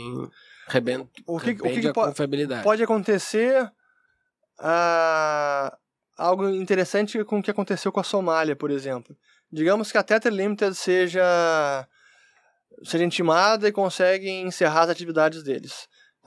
Será que eles vão conseguir restituir 71 bilhões de dólares emitidos para todo mundo que tem stablecoin? Será que todo mundo que tem essa, que está em posse dessa stablecoin vai querer, ah não, agora manda para minha conta bancária? Será que todo mundo tem conta bancária sequer? Então, possivelmente, a gente poderia entrar num cenário onde, por isso que eu comparo com o da Somália, onde o emissor desapareceu, aquela moeda nunca mais vai ser resgatada, mas também não vai ser mais emitida. Uhum. Então ela segue circulando nos seus 71 bilhões, Valoriza. pode manter algum valor, Sim. como aconteceu com a Somália quando o Estado colapsou, acabou o Banco Central, não emitiam mais a moeda da Somália, mas, mas o, o estoque que estava em circulação seguiu tendo valor e sendo usado. Sim, sim, sim. Acho que pode ser algo parecido. Pode ser isso. Mas é, é em primeiro é impressionante como o dólar é, é forte mesmo, porque essas moedas todas, stablecoins, estão ligadas ao dólar. E, não é e isso, ao meu ver, ele aumenta o poder dos Estados Unidos. Pois é, Isso é, de isso é muito- fato. De E ao- fato. Só que ao mesmo tempo, os Estados Unidos e todo o sistema financeiro grudado a isso, ele sofre com o contágio conectado a essa moeda. Se houver um problema, ah, enfim, imagina se eles vão lá e proíbem com- da noite para o dia. Tether e qualquer outra dessa, Coinbase, vão matar todas elas. Tipo, eles podem derrubar o mercado. Significativamente, não pode? É, Esse começa a ser um, um risco e uma preocupação dos reguladores, é dado o tamanho que esse negócio já tomou, será que não pode impor um risco sistêmico Exato. e está crescendo? Então é Então essa é a preocupação. Comprem Tether aí, pessoal. O Paulo é aquele, o Paulo é aquele gif lá do cara que tá, a guriazinha que tá olhando a casa pegando fogo. Aquele sorrisinho maroto e tudo pegando fundo, pegando fogo no fundo. não, é, é que, é que Let them burn. É, não, não. É que já tá pegando fogo mesmo e tá pelo sistema Fiat. E uma das coisas que mais pega fogo, eu queria te perguntar antes, até pra gente ver a- se tem uma solução, ah, a inflação. A gente comentou antes efeitos econômicos da inflação, né? Uhum. Mas ah, tem vários austríacos, inclusive o, o, o, putz, o Saif Danamus, Uhum. que defende que, a, e não só ele, tem o Guido Rosman também, Uhum. né? Que defendem que a inflação tem efeitos ruins na cultura Total. e, e que baixa, é, baixa a preferência temporal das pessoas. Podia explicar um pouquinho para nós isso? O Guido Husman, tem, para quem não conhece, o Saifedean Ammous escreveu um livro chamado The Bitcoin Standard, o padrão Bitcoin, a alternativa descentralizada para os bancos centrais. E o Guido Husman, que é um economista alemão, leciona na França, an- em, em Angiers, escreveu um livro muito bacana chamado The Ethics of Money Production, a ética da produção do dinheiro. E num dos capítulos, o Guido fala sobre o legado cultural e espiritual da inflação. E realmente a gente vê isso onde uma economia inflacionária, e quanto mais inflacionária, piores são esses, eh, esses efeitos, são mais deletérios ainda e mais visíveis. É, isso realmente gera uma série de comportamentos nas pessoas, na sociedade, que são ruins, tanto do ponto de vista do, do convívio social, da harmonia e paz social, quanto da prosperidade, do enriquecimento de uma economia, de uma nação, e aí tem a ver com a preferência temporal, porque a inflação significa o dinheiro perdendo poder de compra. Quanto maior a inflação, o incentivo para o cidadão é gastar o dinheiro rápido. Sim. No limite, é como ocorria no Brasil na década no- de, dos anos 80, 90, aqui no sul a gente chamava de rancho. O sujeito recebia o salário, literalmente corria para o supermercado e gastava o máximo possível para estocar comida, porque a comida ia reter mais valor do que o dinheiro. Então, isso é um incentivo muito perverso que acaba incutindo uma orientação para curto prazo enorme. Sim. Uhum. Para que, que eu vou poupar? O incentivo é não poupar, é gastar. Exato. E a poupança é o passo inicial para uma economia crescer. Você poupa para poder investir, ah, com isso você investe, aumenta o, o seu capital, os seus bens de capital, torna a economia mais produtiva, portanto mais orientada para o futuro, onde você consegue assim crescer e aumentar cada vez mais a riqueza de uma a produtividade e a riqueza de uma sociedade. Mas quando o incentivo é o contrário, não poupe, claro que você vai conter o potencial de crescimento que teria uma economia. Esse é pelo lado econômico, seria a riqueza, o padrão de vida. O lado cultural do convívio é esse, ah, no extremo, o que a gente via na década de 80, que a gente vê ainda agora, onde os produtores são jogados contra os consumidores e essa essa tensão é uma luta social que a gente vê literalmente os caras lutando, como tinha no plano cruzado, o cara querendo fechar o mercado, dando voz de prisão pro cara, Uhum. se achando um herói porque estava fazendo um ato ah, corajoso e correto, quando aquilo era uma verdadeira aberração e o culpado estava lá em Brasília, ou os culpados em Brasília, e aquilo não ia resolver a inflação. Então, realmente, gera uma luta de classes, é, ou uma luta, gera uma luta entre os indivíduos, a classe, Uhum. a classe produtora e trabalhadora e a classe estatal que vive dos impostos. Essa é a luta de classes. Mas gera uma, realmente uma, uma luta social terrível. E o empresário é visto como o homem mau. Sim. Claro, ele está remarcando o preço. Hum. Então, Quem é que aumenta o preço? É ele. Quem é que disse lá, agora não é mais dois, é quatro. Filha da mãe, tá querendo lucrar em cima de mim. Sim. Uhum. Mas o empresário é vítima também. E, e é por isso que eu sempre insisto na questão da inflação, sobretudo por causa disso. É, é realmente. Tem um legado cultural e espiritual que é muito pernicioso. Muito, muito. E, e nesse livro, o Husman, ele explora muito bem é, essa parte que é fundamental, né? É, isso é impressionante. A desconfiança, tudo. pô, né? E, e isso não aparece em nenhum índice de inflação. Nenhum economista uh, mainstream nunca falou, acho que, sobre isso. Nunca vi, pelo menos. Pode ser ignorância minha, É mas verdade. é impressionante como passa reto. Vamos entrar na seita lá do Bitcoin, tá? Tem muito Bitcoiner que fala que ao adotar o padrão Bitcoin e passar, enfim, passar pelo menos por quatro anos para pregar um ciclo ah, de corte da emissão monetária, né, que pega uma valorização enorme e tal, ah, que a pessoa, primeiro, ela já está agora com muito mais capital e ela tem ah, e ela para de se preocupar com o curto prazismo, ela não está correndo mais atrás do dinheiro. Isso, só um parênteses, isso é uma coisa bizarra da inflação, né? Que só, só a inflação estatal eh, as pessoas não percebem mesmo. Isso foi ouvindo, ouvi muito o Amusa, ele fala sobre isso. Tu passa a vida inteira lutando para acumular capital e sair da miséria. E sair da miséria, ganhar dinheiro, deixar um patrimônio para tua família, deixar uma vida melhor para teus filhos.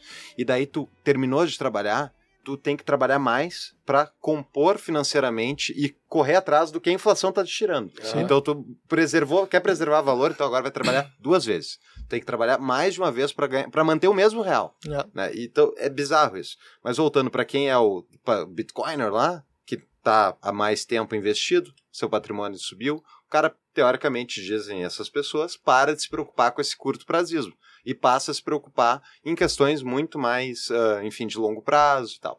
Tu acredita isso, tu sendo um Bitcoiner de longo prazo aí? Tu, tu sentiu alguma alteração? Eu acho que tem um pouco disso, sim. Acho que é uma. Acaba na margem. Acho que dá um pouco dessa. Esse sentimento é, é o legado cultural do Bitcoin, é a orientação para o futuro. Eu acho que é. A, a própria cultura Sim. pop do Bitcoin, né? Você não gasta Bitcoin, você sempre acumula, jamais vende. É o hodler, segura Uhum. para sempre, né? É, e na verdade ninguém segura para sempre. Então acho que tem um pouco disso sim, acaba estimulando a pensar mais no futuro e poupar.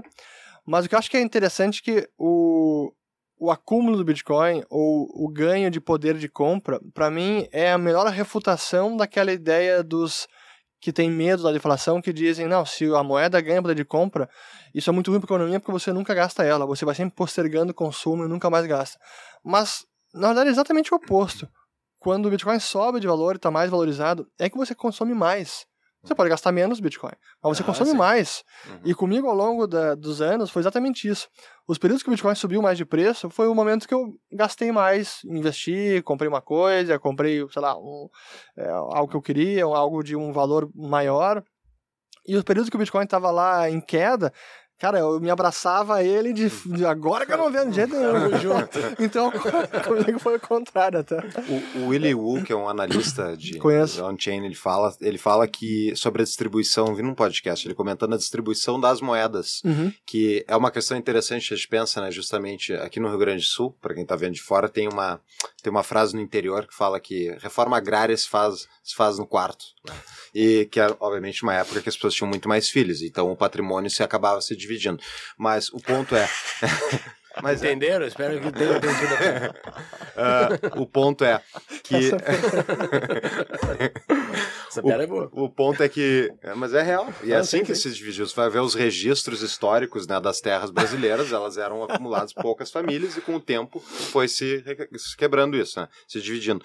E no Bitcoin ele fala que isso acontece, assim, que os, os, os caras que estão há muito tempo, pô, o o ganho que o cara teve já é tão absurdo que daí ele, obviamente, vai vender algum, alguma parte do stash dele para comprar uma casa, para Claro. fazer uma vida.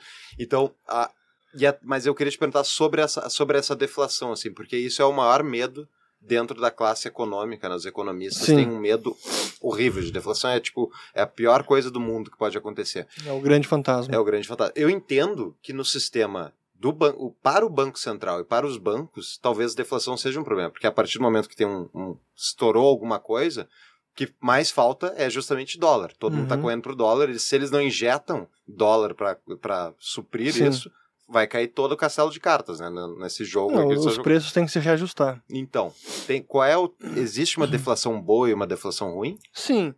É, acho que até essa é uma boa dicotomia, deflação boa e deflação ruim. A, a boa é aquela que é natural do crescimento econômico, onde a economia se torna mais produtiva ao crescimento econômico, significa que há maior produção de bens e serviços, portanto, maior abundância de mercadorias, é natural que elas custem menos, o preço delas caia. Maior abundância de bens, menor tende a ser o seu preço. Mantendo constante a quantidade de oferta de, uma- de moeda. Ou seja, o crescimento econômico ele é inerentemente deflacionário. Tecnologia é deflacionário. Essa seria a deflação boa, e ela já acontece em várias indústrias. A de TI é sempre a mais emblemática disso, que já vive um ambiente deflacionário em décadas. Computador, telefone, tudo Hum. fica mais potente, com melhor qualidade, ano após ano, e mesmo assim o iPhone segue custando mil dólares, mil dólares. Bom, daqui a pouco vai um pouquinho mais por causa da inflação desses últimos dois anos. Mas, via de regra, é, é um setor já que vive em deflação. A deflação ruim é aquela associada à contração monetária, onde aquele voltando ao processo bancário que a gente explicou, quando há a criação, a expansão do crédito, um empréstimo, aquilo foi uma criação de dinheiro, Sim. é uma expansão monetária. Quando aquele empréstimo é repagado, há uma contração monetária. Sim. Falou, O vai pagou- parcelas, Pagou a dívida, é o registro contábil inverso. Um Uhum. cancela o outro, destruiu o dinheiro. Então a, cria- a expansão do crédito cria moeda, o repagamento do crédito destrói moeda. Ou a, o, Um o, calote. o calote do crédito também destrói a moeda.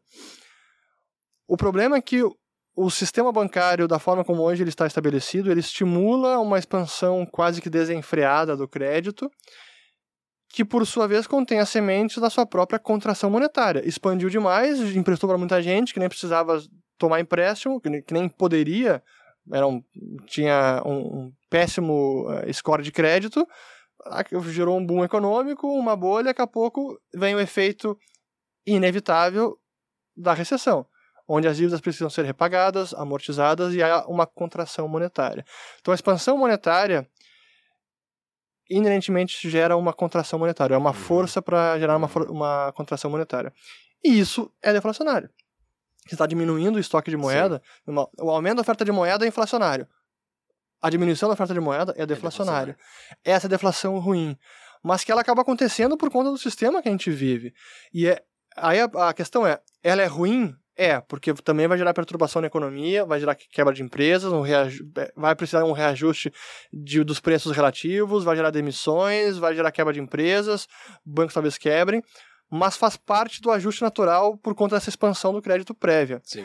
frustrar esse processo, que me parece ser equivocado, porque você acaba perpetuando desequilíbrios e mantendo viva empresas, gente que não poderia estar viva na- na- nessa Sim. economia. E é o que a gente vê acontecendo nos últimos Não 70 que anos. o Urich quer que as pessoas morram. Ele tá falando que as empresas morram. Exato, Empresas as não. empresas. É, fa- faz parte, é o processo de destruição criativa lá do, do Schumpeter. É assim que a economia funciona. Só que quando há um boom muito assim, estrondoso, como foi década de 20, a deflação que vem depois é muito forte, como foi na Grande Depressão. Então ali foi uma deflação muito ruim, foi muito severa, porque o boom anterior tinha sido muito impressionante. Aham. E ali, como ainda era um padrão ouro, era difícil dos bancos centrais e governos conseguir estimular aquela oferta monetária e imprimir mais dinheiro, cara. É ouro, como é que a gente vai imprimir dinheiro? Não tem como. Sim. Aí está parte da, da Grande Depressão, não apenas é, aí. É, nos últimos anos, não tem mais limite. Então, o governo imprime dinheiro e a deflação ruim, embora necessária, nunca acontece. É, será que ela pode ser postergada para sempre? Esse é o argumento que eu defendo que não, porque no limite o que vai acontecer é aquilo que eu descrevi antes, cara. Então, vamos estatizar quase tudo. A empresa não quebra, é, dívidas não são não dão calote, os ativos não podem cair de preço, o Banco Central vai ter que comprar tudo. Vai ser dono de tudo. No limite extremo é isso. Mas tem um, um outro efeito pernicioso da, da inflação que é justamente ah, aquela questão que a gente comentou lá no início, que é a inflação ela faz valorizar os ativos escassos. Logo, as pessoas que têm posses são beneficiadas de certa maneira pela inflação Sim. e, ao mesmo tempo, quem tem dívida também é beneficiado pela inflação, porque a dívida é corroída né, através da inflação.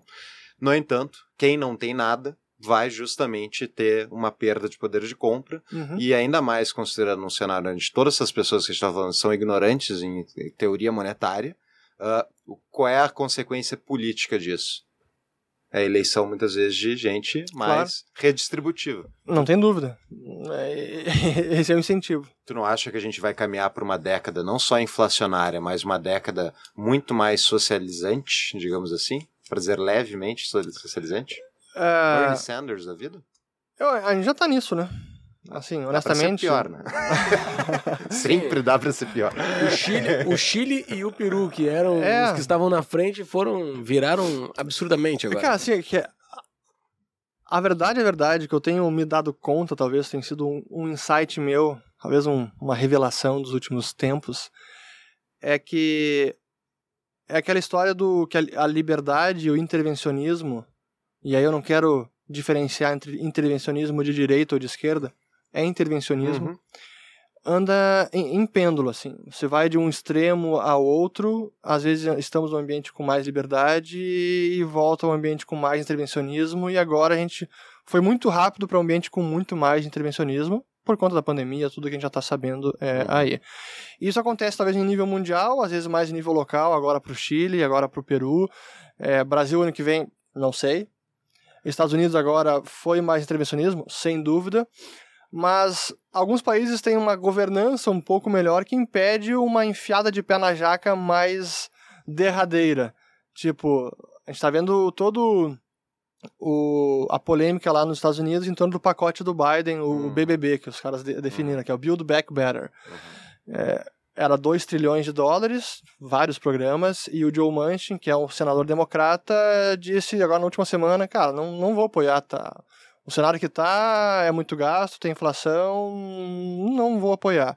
Foi um revés político. Seria mais um pacote intervencionista, geraria mais inflação, sem dúvida, mas por enquanto está em stand-by. Então, alguns países conseguem impedir um, social, um intervencionismo ainda maior. Mas Tu acha que é sustentável isso? Os Estados Unidos está com quantos trilhões de dólares de dívida? 25, 26, 30? Sim, mas vai vai vai estar se pagando com inflação daqui a pouco. Está se pagando com inflação. É, Essa, essa é a verdade. É assim, que eles, é assim que a dívida global vai ser paga? É. Vou Se paga- imprimir e pagar a moeda. É pagar via moeda. Já está acontecendo. Já está acontecendo. E o dólar vai sair lá na frente como campeão ainda. Assim, comparado com as outras, né?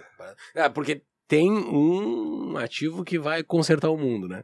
Pois é, essa é a É pergunta. que esse- Vai consertar o mundo ou não vai consertar o mundo? vamos, vamos falar, vamos falar dele. Eu acho que eu sei qual é.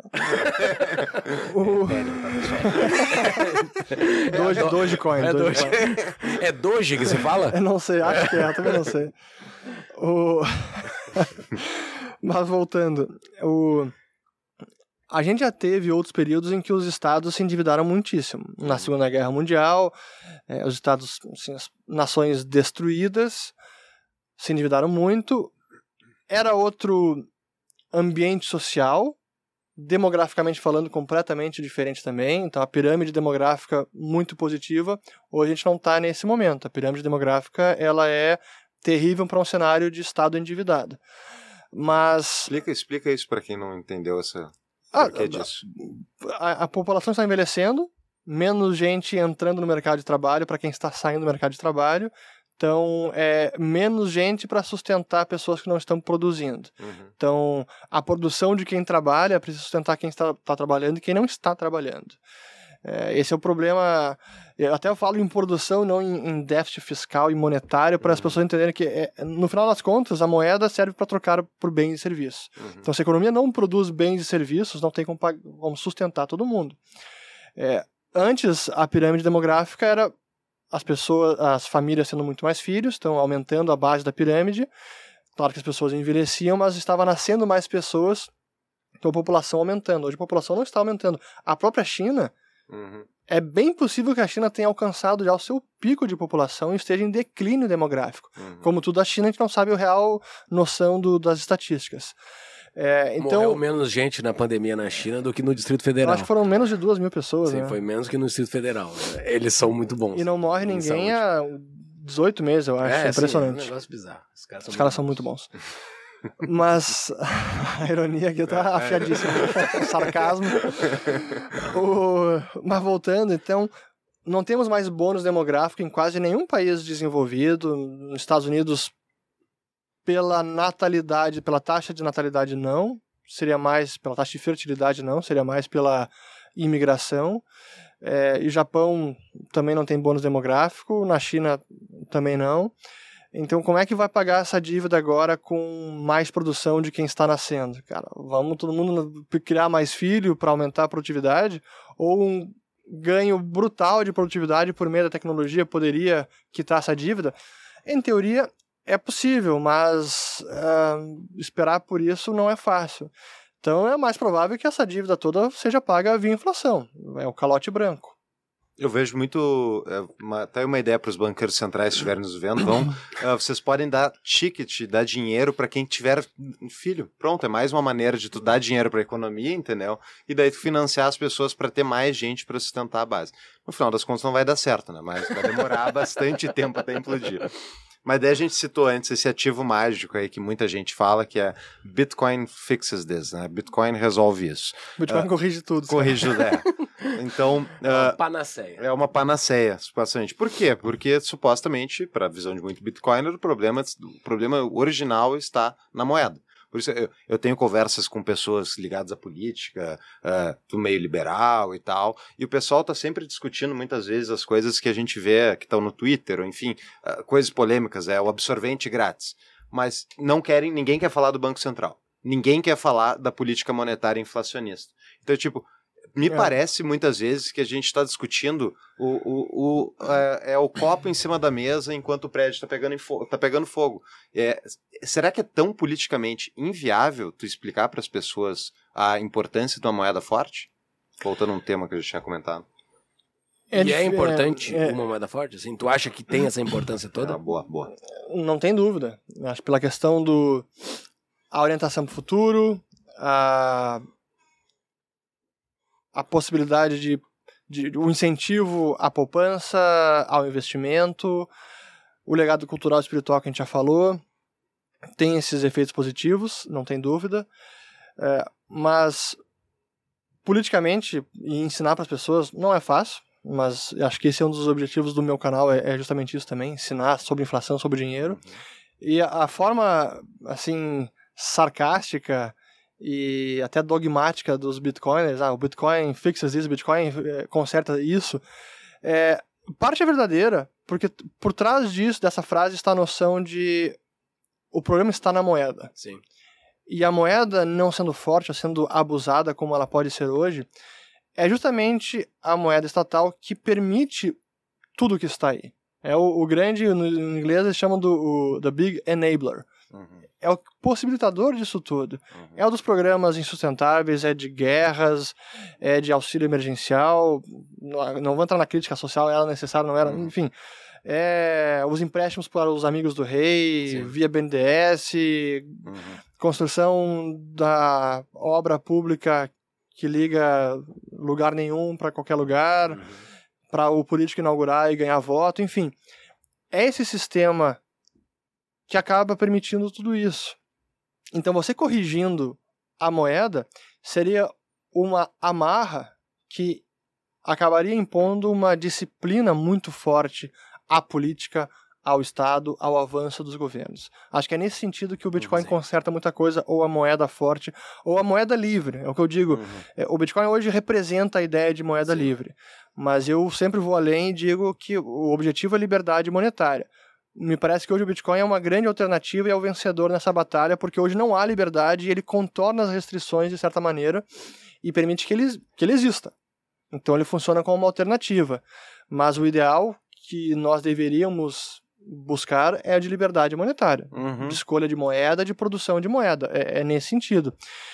E o Bitcoin, isso tudo, pode ser uma alternativa que está sendo construída em paralelo. Por isso eu acho que o, o Safe Dinhamus ele foi muito feliz no título, porque é, é a alternativa descentralizada a tudo que está aí. Vai tomar conta da noite para o dia? Não vai, mas acho que paulatinamente ele vai se desenvolvendo e vai cada vez mais se viabilizando como alternativa.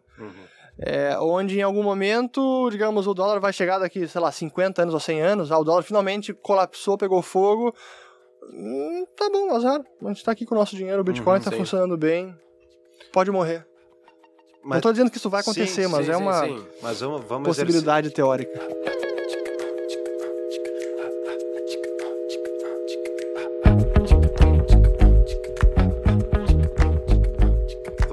Vamos exercer a futurologia aqui hoje. Eu quero... Com prazer. Exato.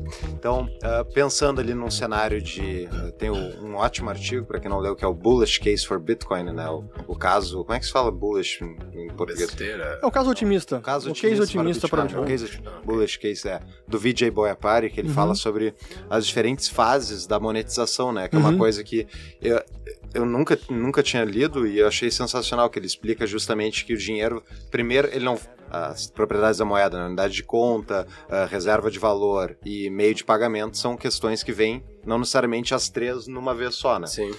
O Bitcoin ele está sendo hoje promovido como uma reserva de valor ligada muito tipo ouro digital. Né? Sim. E depois disso a gente passaria para um meio de pagamento, eventualmente virando a unidade de conta se bem sucedido. Tu enxergas eh, essa possibilidade de o Bitcoin realmente ser um, um, um centro gravitacional, que ele vai um buraco negro nesse sistema financeiro, que ele vai, devido aos seus incentivos econômicos, eh, e, e passando em termos de valorização de mercado, um ativo por vez, prata já foi, ouro 10 trilhões, depois ativos imobiliários 100 trilhões. Tu acha que vai acontecer dessa maneira eh, gradual, que vai incorporando os ativos para dentro dele? Sugando. Isso. Ah, sim e não. Você tá virando economista. Responde depende que tá. O Corecon já vai te multar. On, on one hand, como diz, como é que- qual era o presidente que dizia isso? Que ele queria ter o. o acho que era o FDR também. Hum. Que dizia que ele queria um economista de um braço só. Porque sempre que ele vai falar com um economista, ele, o cara diz, ah, não sei o que, não sei o que, mas na outra mão, on the other hand. Ah, vamos lá então, depende.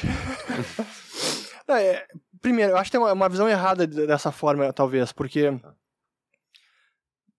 eu entendo que o Bitcoin pode seguir ganhando valor cada vez mais e a ponto de ter um market cap acima do ouro, sim, que seria hoje 11 trilhões de dólares, pode, talvez um pouco mais, 15 pode. Mas um ativo ser moeda é diferente de ter o maior valor de mercado. Uhum. Porque se a gente pensar, bom, a se a comparação é como moeda, faz sentido comparar o Bitcoin com o o market cap do ouro, ou o market cap da Tesla, ou o market cap da Apple. Faz sentido comparar o Bitcoin com outras moedas. E a comparação, quando a gente faz da base monetária, hoje o Bitcoin está na quinta ou sexta colocação, em tamanho de base monetária. É, o, a primeira tá, acho que a China ultrapassou o dólar até, em base monetária. Talvez porque o câmbio lá está, esteja um pouquinho sobrevalorizado. É, e o dólar é o segundo. Dois. Não, agora deve estar em 4 trilhões, se eu não me engano, depois do ano passado. Mas. Quando a gente olha pela ótica da moeda, não importa muito o estoque total, porque importa que a moeda seja divisível, que possa ser transacionada em qualquer montante, e não muito o valor da moeda, o preço da moeda. Sim. E quando algo se torna moeda, ela é, ela é a função, ela é a razão de troca de todas as demais. E aí perde total sentido essa análise de market cap. É como qual é o market cap do dólar hoje? A base monetária, Uhum. 4 trilhões. Ah, é, então o, o dólar é menor do que o ouro. Não, cara, o dólar é a, moeda, é a unidade de conta. O ouro não é ma- mais unidade de conta. O dólar é. Então é, o jogo é diferente. Eu entendo, eu, realmente uma coisa que eu nu- nunca consegui resolver é, é realmente quando é que acontece essa transição para a Boa. unidade de conta. Perfeito. Pra mim, essa é a questão chave, e eu até eu nunca li o artigo do VJ, eu sigo ele há muito tempo, mas eu curiosamente escrevi um artigo, As perguntas de patrão. escrevi um artigo ah, logo depois do dele, e que acho que tem muito dos mesmos conceitos, onde foi cinco, foram cinco partes, escrevi em inglês até a primeira vez, Uhum. depois eu fiz uma palestra só, É, onde eu analiso exatamente essa ideia de monetização de um ativo, que para mim é o ponto que quase todos os economistas perdem de vista quando analisam o fenômeno do Bitcoin. Por isso que desde o início, por isso eu fiquei tão fascinado pelo assunto, porque eu adoro o estudo do dinheiro, e quando eu vi o Bitcoin, foi essa a sensação que eu tive. Cara, a gente está testemunhando o nascimento de uma nova forma de dinheiro. Ah, vai ser moeda, meio de troca universalmente, universalmente aceito? Não sei. Mas potencialmente pode ser isso. Então a gente está vendo isso nascer do zero. Cara, isso é fantástico. Como um, como um economista não oficialmente declarado no, no, no Brasil. Um estudioso. um estudioso. E quando a gente a- a- estuda a evolução do dinheiro, nenhuma mercadoria se torna dinheiro da noite para o dia. Há um processo evolutivo. Então, algo é percebido como valioso pelas suas propriedades intrínsecas para algum uso específico, ou daqui a pouco porque pode reter valor ao longo do tempo, na ótica de reserva de valor. Depois ele passa a ser usado como meio de troca, é, e sendo mais usado como meio de troca, ele também passa a ser percebido como mais reserva de valor, num processo que vai se retroalimentando. E o último estágio é o de unidade de conta, onde todos os bens e serviços de uma economia passam a ser precificados em função daquela mercadoria. É quando ela atinge a liquidez máxima, liquidez, ou a liquidez absoluta. É, do, do no- liquidez no sentido seguinte, que é importante até explicar. Se eu comprar esse iPhone aqui por, vamos lá, 5 mil reais, sei lá qual é o preço que tá, comprei por 5 mil reais. Se eu quiser vender ele imediatamente por 5 mil reais, cara, não vou conseguir. Provavelmente vou ter que dar um grande desconto. Ah, 4.500, cara, não. Cara, preciso vender agora. Ah, 3.500. Ah, tá bom, toma. Então, ele varia muito de preço se eu preciso me desfazer do bem muito rapidamente. Esse é o problema da liquidez de um ativo. O dinheiro tem liquidez absoluta. Cara, se eu te vender isso aqui por 5 mil reais, eu receber 5 mil reais. Se eu quiser vender os meus 5 mil reais, ele vai ser vendido por 5 mil reais. Uhum. O dinheiro não vai perder nenhum valor nesse sentido. Essa é a liquidez absoluta do dinheiro. Quando ele atinge esse nível de liquidez, aí sim que ele acaba se tornando unidade de conta. Hoje, o único, a única moeda do planeta que realmente é unidade de conta é o dólar. Tudo é precificado em dólar. Esse, para mim, é um dos grandes feitos do século passado, quando acabou o sistema de Bretton Woods e o dólar era precificado em ouro, hoje o ouro é precificado em dólar. A loucura, né? Uhum. Sim, Realmente o, o mundo virou o sistema monetário padrão dólar. sim. Não é mais ouro. Então, isso pode acontecer com o Bitcoin? Para mim, em teoria, pode. Isso vai acontecer, são outros 500. É, mas o vai acontecer, isso que é a parte bacana, depende da função empresarial definida pelo Jesus Huerta de Soto, que é a criatividade humana, o empenho humano, os empreendedores que estão sempre empreendendo e buscando atingir esse ideal. Então não é uma certeza, mas a gente pode chegar e pode construir e chegar até esse momento. Se vai chegar, são outros 500 e é uma batalha bastante árdua, mas pode chegar. Mas só pra te, só para reformular essa tua resposta, tá? Vai te corrigir. Não, não, Pra reformular ah, essa tua resposta. Uhum. Eu tendo autoridade lá, vai lá. suficiente pra isso. se for, se for alguma moeda tomar o lugar do dólar ou algum ativo tomar Uhum. o lugar do dólar, o mais preparado pra isso seria o Bitcoin? Na verdade, eu não reformulei a tua resposta, eu reformulei a pergunta. É, é uma boa pergunta. E por isso que é importante entender, estudar a evolução do dinheiro, a história monetária, porque aí a gente precisa entender quais são os fatores que fazem com que uma mercadoria se torne dinheiro. Quais são os atributos principais? No passado, quando não tínhamos o mundo digital, é, a divisibilidade, a maleabilidade, pô, posso transformar isso aqui numa moeda, numa barra, numa moeda menor, moeda maior. É, então são vários são vários atributos que uma mercadoria precisa apresentar para se tornar dinheiro, para se capacitar esse posto de ser adotado como A moeda. checagem de que aquilo é aquilo, né? É, ho- homogeneidade, É. uniformidade, tudo isso. Olhando por essa ótica, cara, o Bitcoin é muito superior a tudo que nós temos hoje. Uhum. É o mais superior de todos, é o melhor nesse sentido. Esse é um dos motivos que me leva a crer que é o, o principal concorrente, é o, do, o first contender, tá lá no, no topo da lista que pode chegar lá. Claro, tem a questão política e tudo mais, não, não é seu mérito, mas do ponto de vista teórico, e analisando os fatores que capacitam uma mercadoria para serem adotadas como moeda, para mim o Bitcoin sim é, reúne todos os melhores atributos. E se a gente levar em conta que a gente vive na era digital, era da internet, faz todo sentido. Sim. Faz todo sentido. Então, a minha resposta sim, o Bitcoin hoje é o principal para mim nesse, nessa corrida. Mas como um bom austríaco que acredita também na livre concorrência, na evolução da moeda, para mim o Bitcoin não representa o fim da história monetária. Sim, sim. É o, pode ser o próximo estágio. Eu Acho que já é o próximo estágio e pode ser a principal no futuro. Mas é o fim da história monetária, parafraseando o Francis Fukuyama? Não acho que é. Daqui a pouco algo pode substituir o Bitcoin. E como todo um bom liberal, não acredita no fim da história, né? Ninguém tá Exatamente. delineando o fim da história e como, como é que é o historicismo que a gente trabalhou no, no livro do Chamado da Tribo, né? Ah, nós temos os nossos patrões, os caras que nos apoiam, os caras que ah, nos contribuem para gerar o nosso podcast. Ah, antes de ler as perguntas, que eles podem fazer perguntas, tem um recado aqui que quase todos gostariam de te agradecer muito, assim, por tudo que tu produz, por tudo que tu ensina eles à escola austríaca. Eu te agradeço demais. Eu lá no também. outro episódio, eu não vou puxar teu saco de novo aqui, que eu já puxei saco É lá aí. no episódio 77. Então eu te agradeço demais por tudo que tu produz, Bacana. gratuitamente para todo mundo. Meus primeiros BTCs lá eu comprei por causa de ti, então valeu por tudo. Abraço a todos os patrões. aí. Valeu, pessoal. Sinto-se abraçados. Ah, temos várias perguntas aqui, vou começar com a do Ramon. Momento patrão pergunta. Na situação atual do mercado, o pessimismo toma conta, ah, toma conta mesmo nos topos históricos. Quais ativos ou empresas ainda te deixam empolgados? Só energia nuclear? O Urânio, te segue, né? boa. Pois então, eu acho que tem. Quando, para quem faz stock picking, né, análise de empresas, seleção específicas de empresas, tem muitos negócios que podem prosperar pra caramba, independente do cenário, é, porque ah, faz parte da. é o DNA do empreendedor, da inovação, e a empresa pode prosperar mesmo na Venezuela com inflação. Seria melhor sem inflação, não tem dúvida, mas mesmo num cenário macro muito ruim, a empresa pode se, eh, se sair muito bem, se sobressair sobre as demais. Então é preciso fazer um stock picking.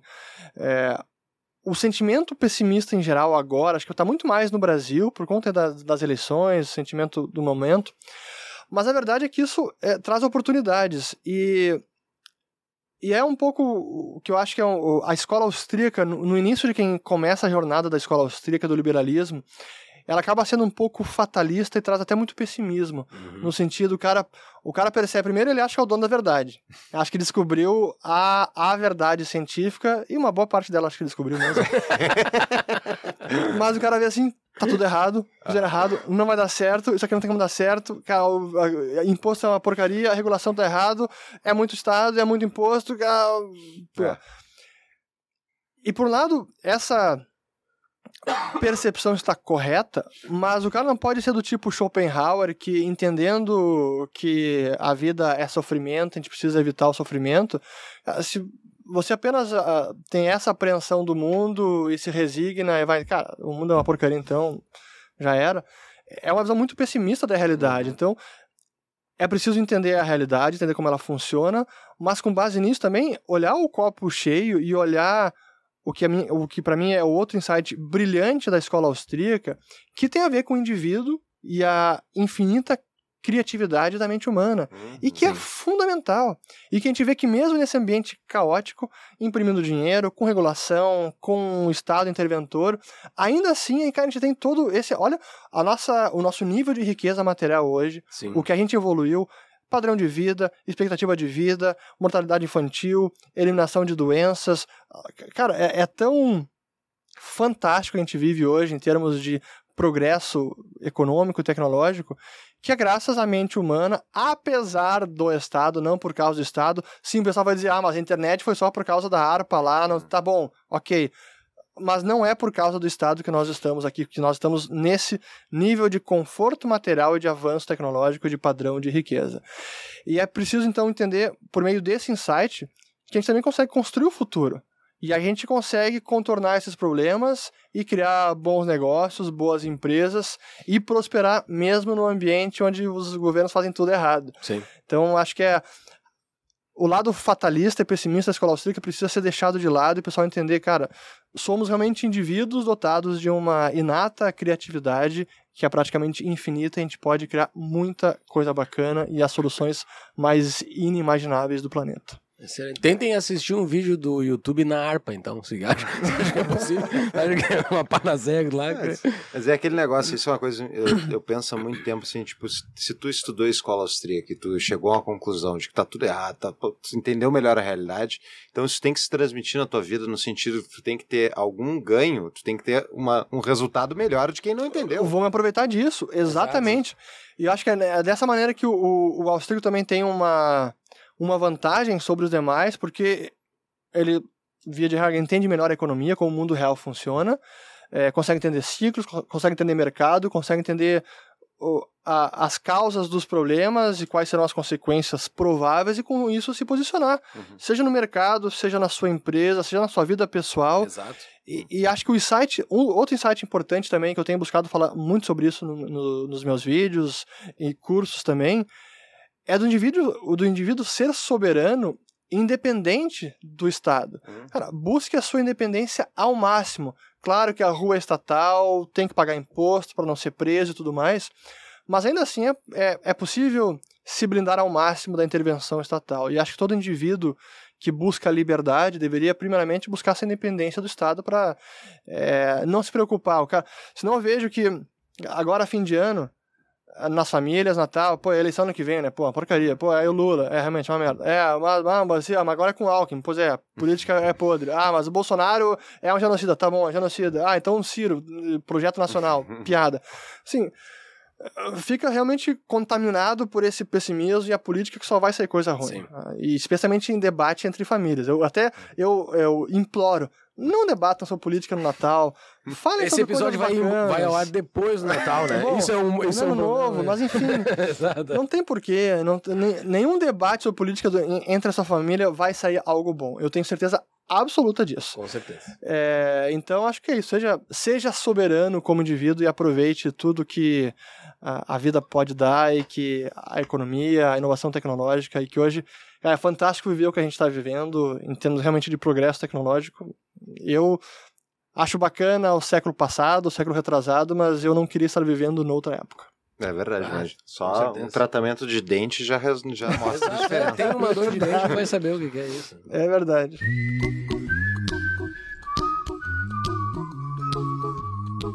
Pergunta do Hermes Stanislau. Momento patrão pergunta. Poderia explicar o que é uma pirâmide financeira, se existe diferença entre ela e um esquema Ponzi, por que o Bitcoin não é nada disso? Por que, que o Bitcoin não é Ponzi? É, eu confesso ignorância, eu não sei se a definição de pirâmide e esquema Ponzi se tem alguma diferença. Para mim, eu uso como termos intercambiáveis, porque o esquema de pirâmide tem seu foi batizado assim por conta do Carlos Ponzi Uhum. no século passado que fez um esquema que acabou sendo também definido como esquema de pirâmide. É, onde precisa que mais pessoas entrem nesse esquema para o esquema seguir prosperando e quando ele para de entrar pessoas o sistema desmorona quando as pessoas começam a sair ele colapsa.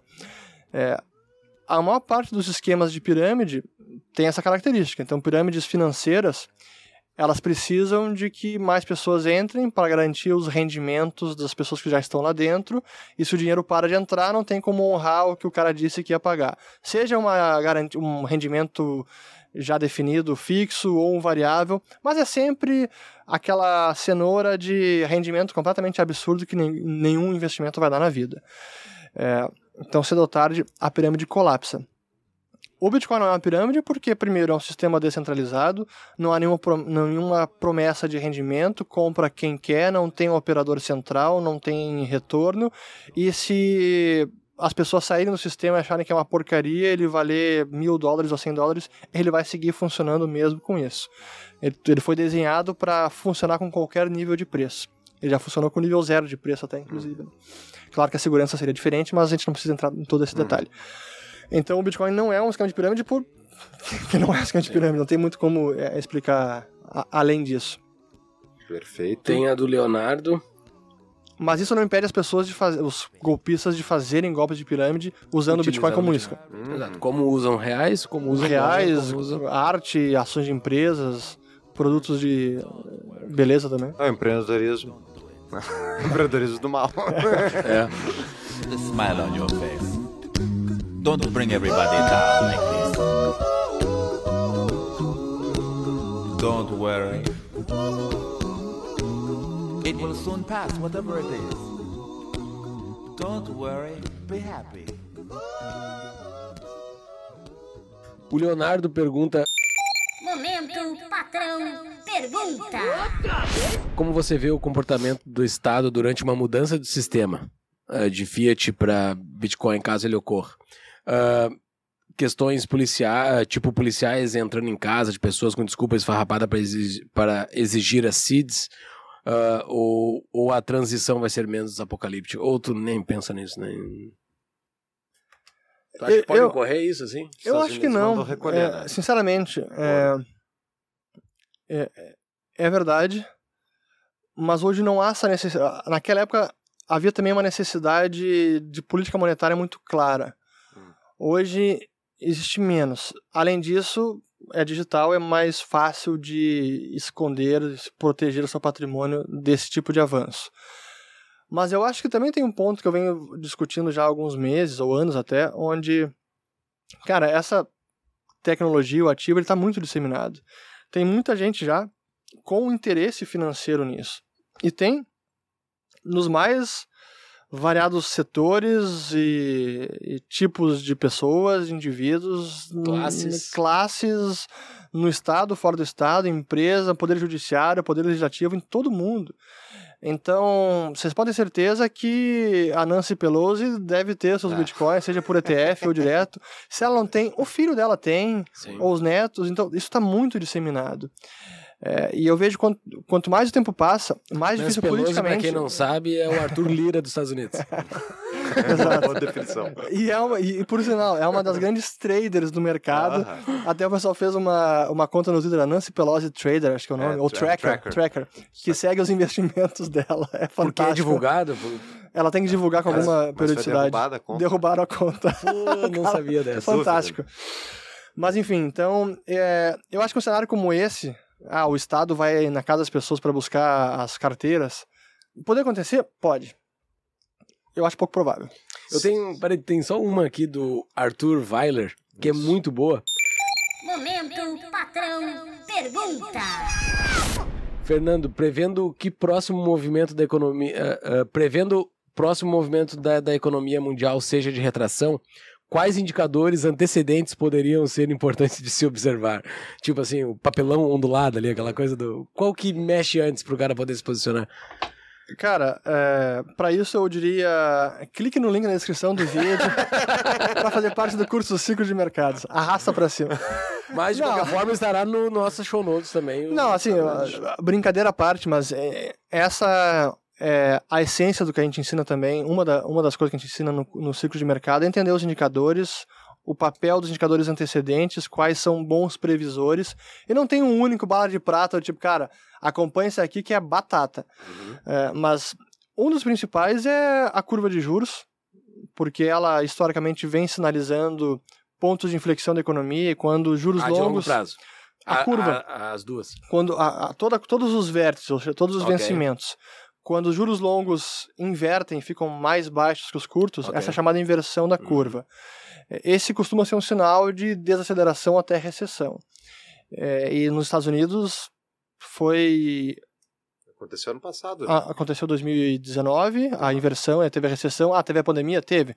Mas se não tivesse a pandemia, possivelmente teríamos entrado em recessão. Seria um cataclisma? Não necessariamente. Sim. Mas esse é um sinal.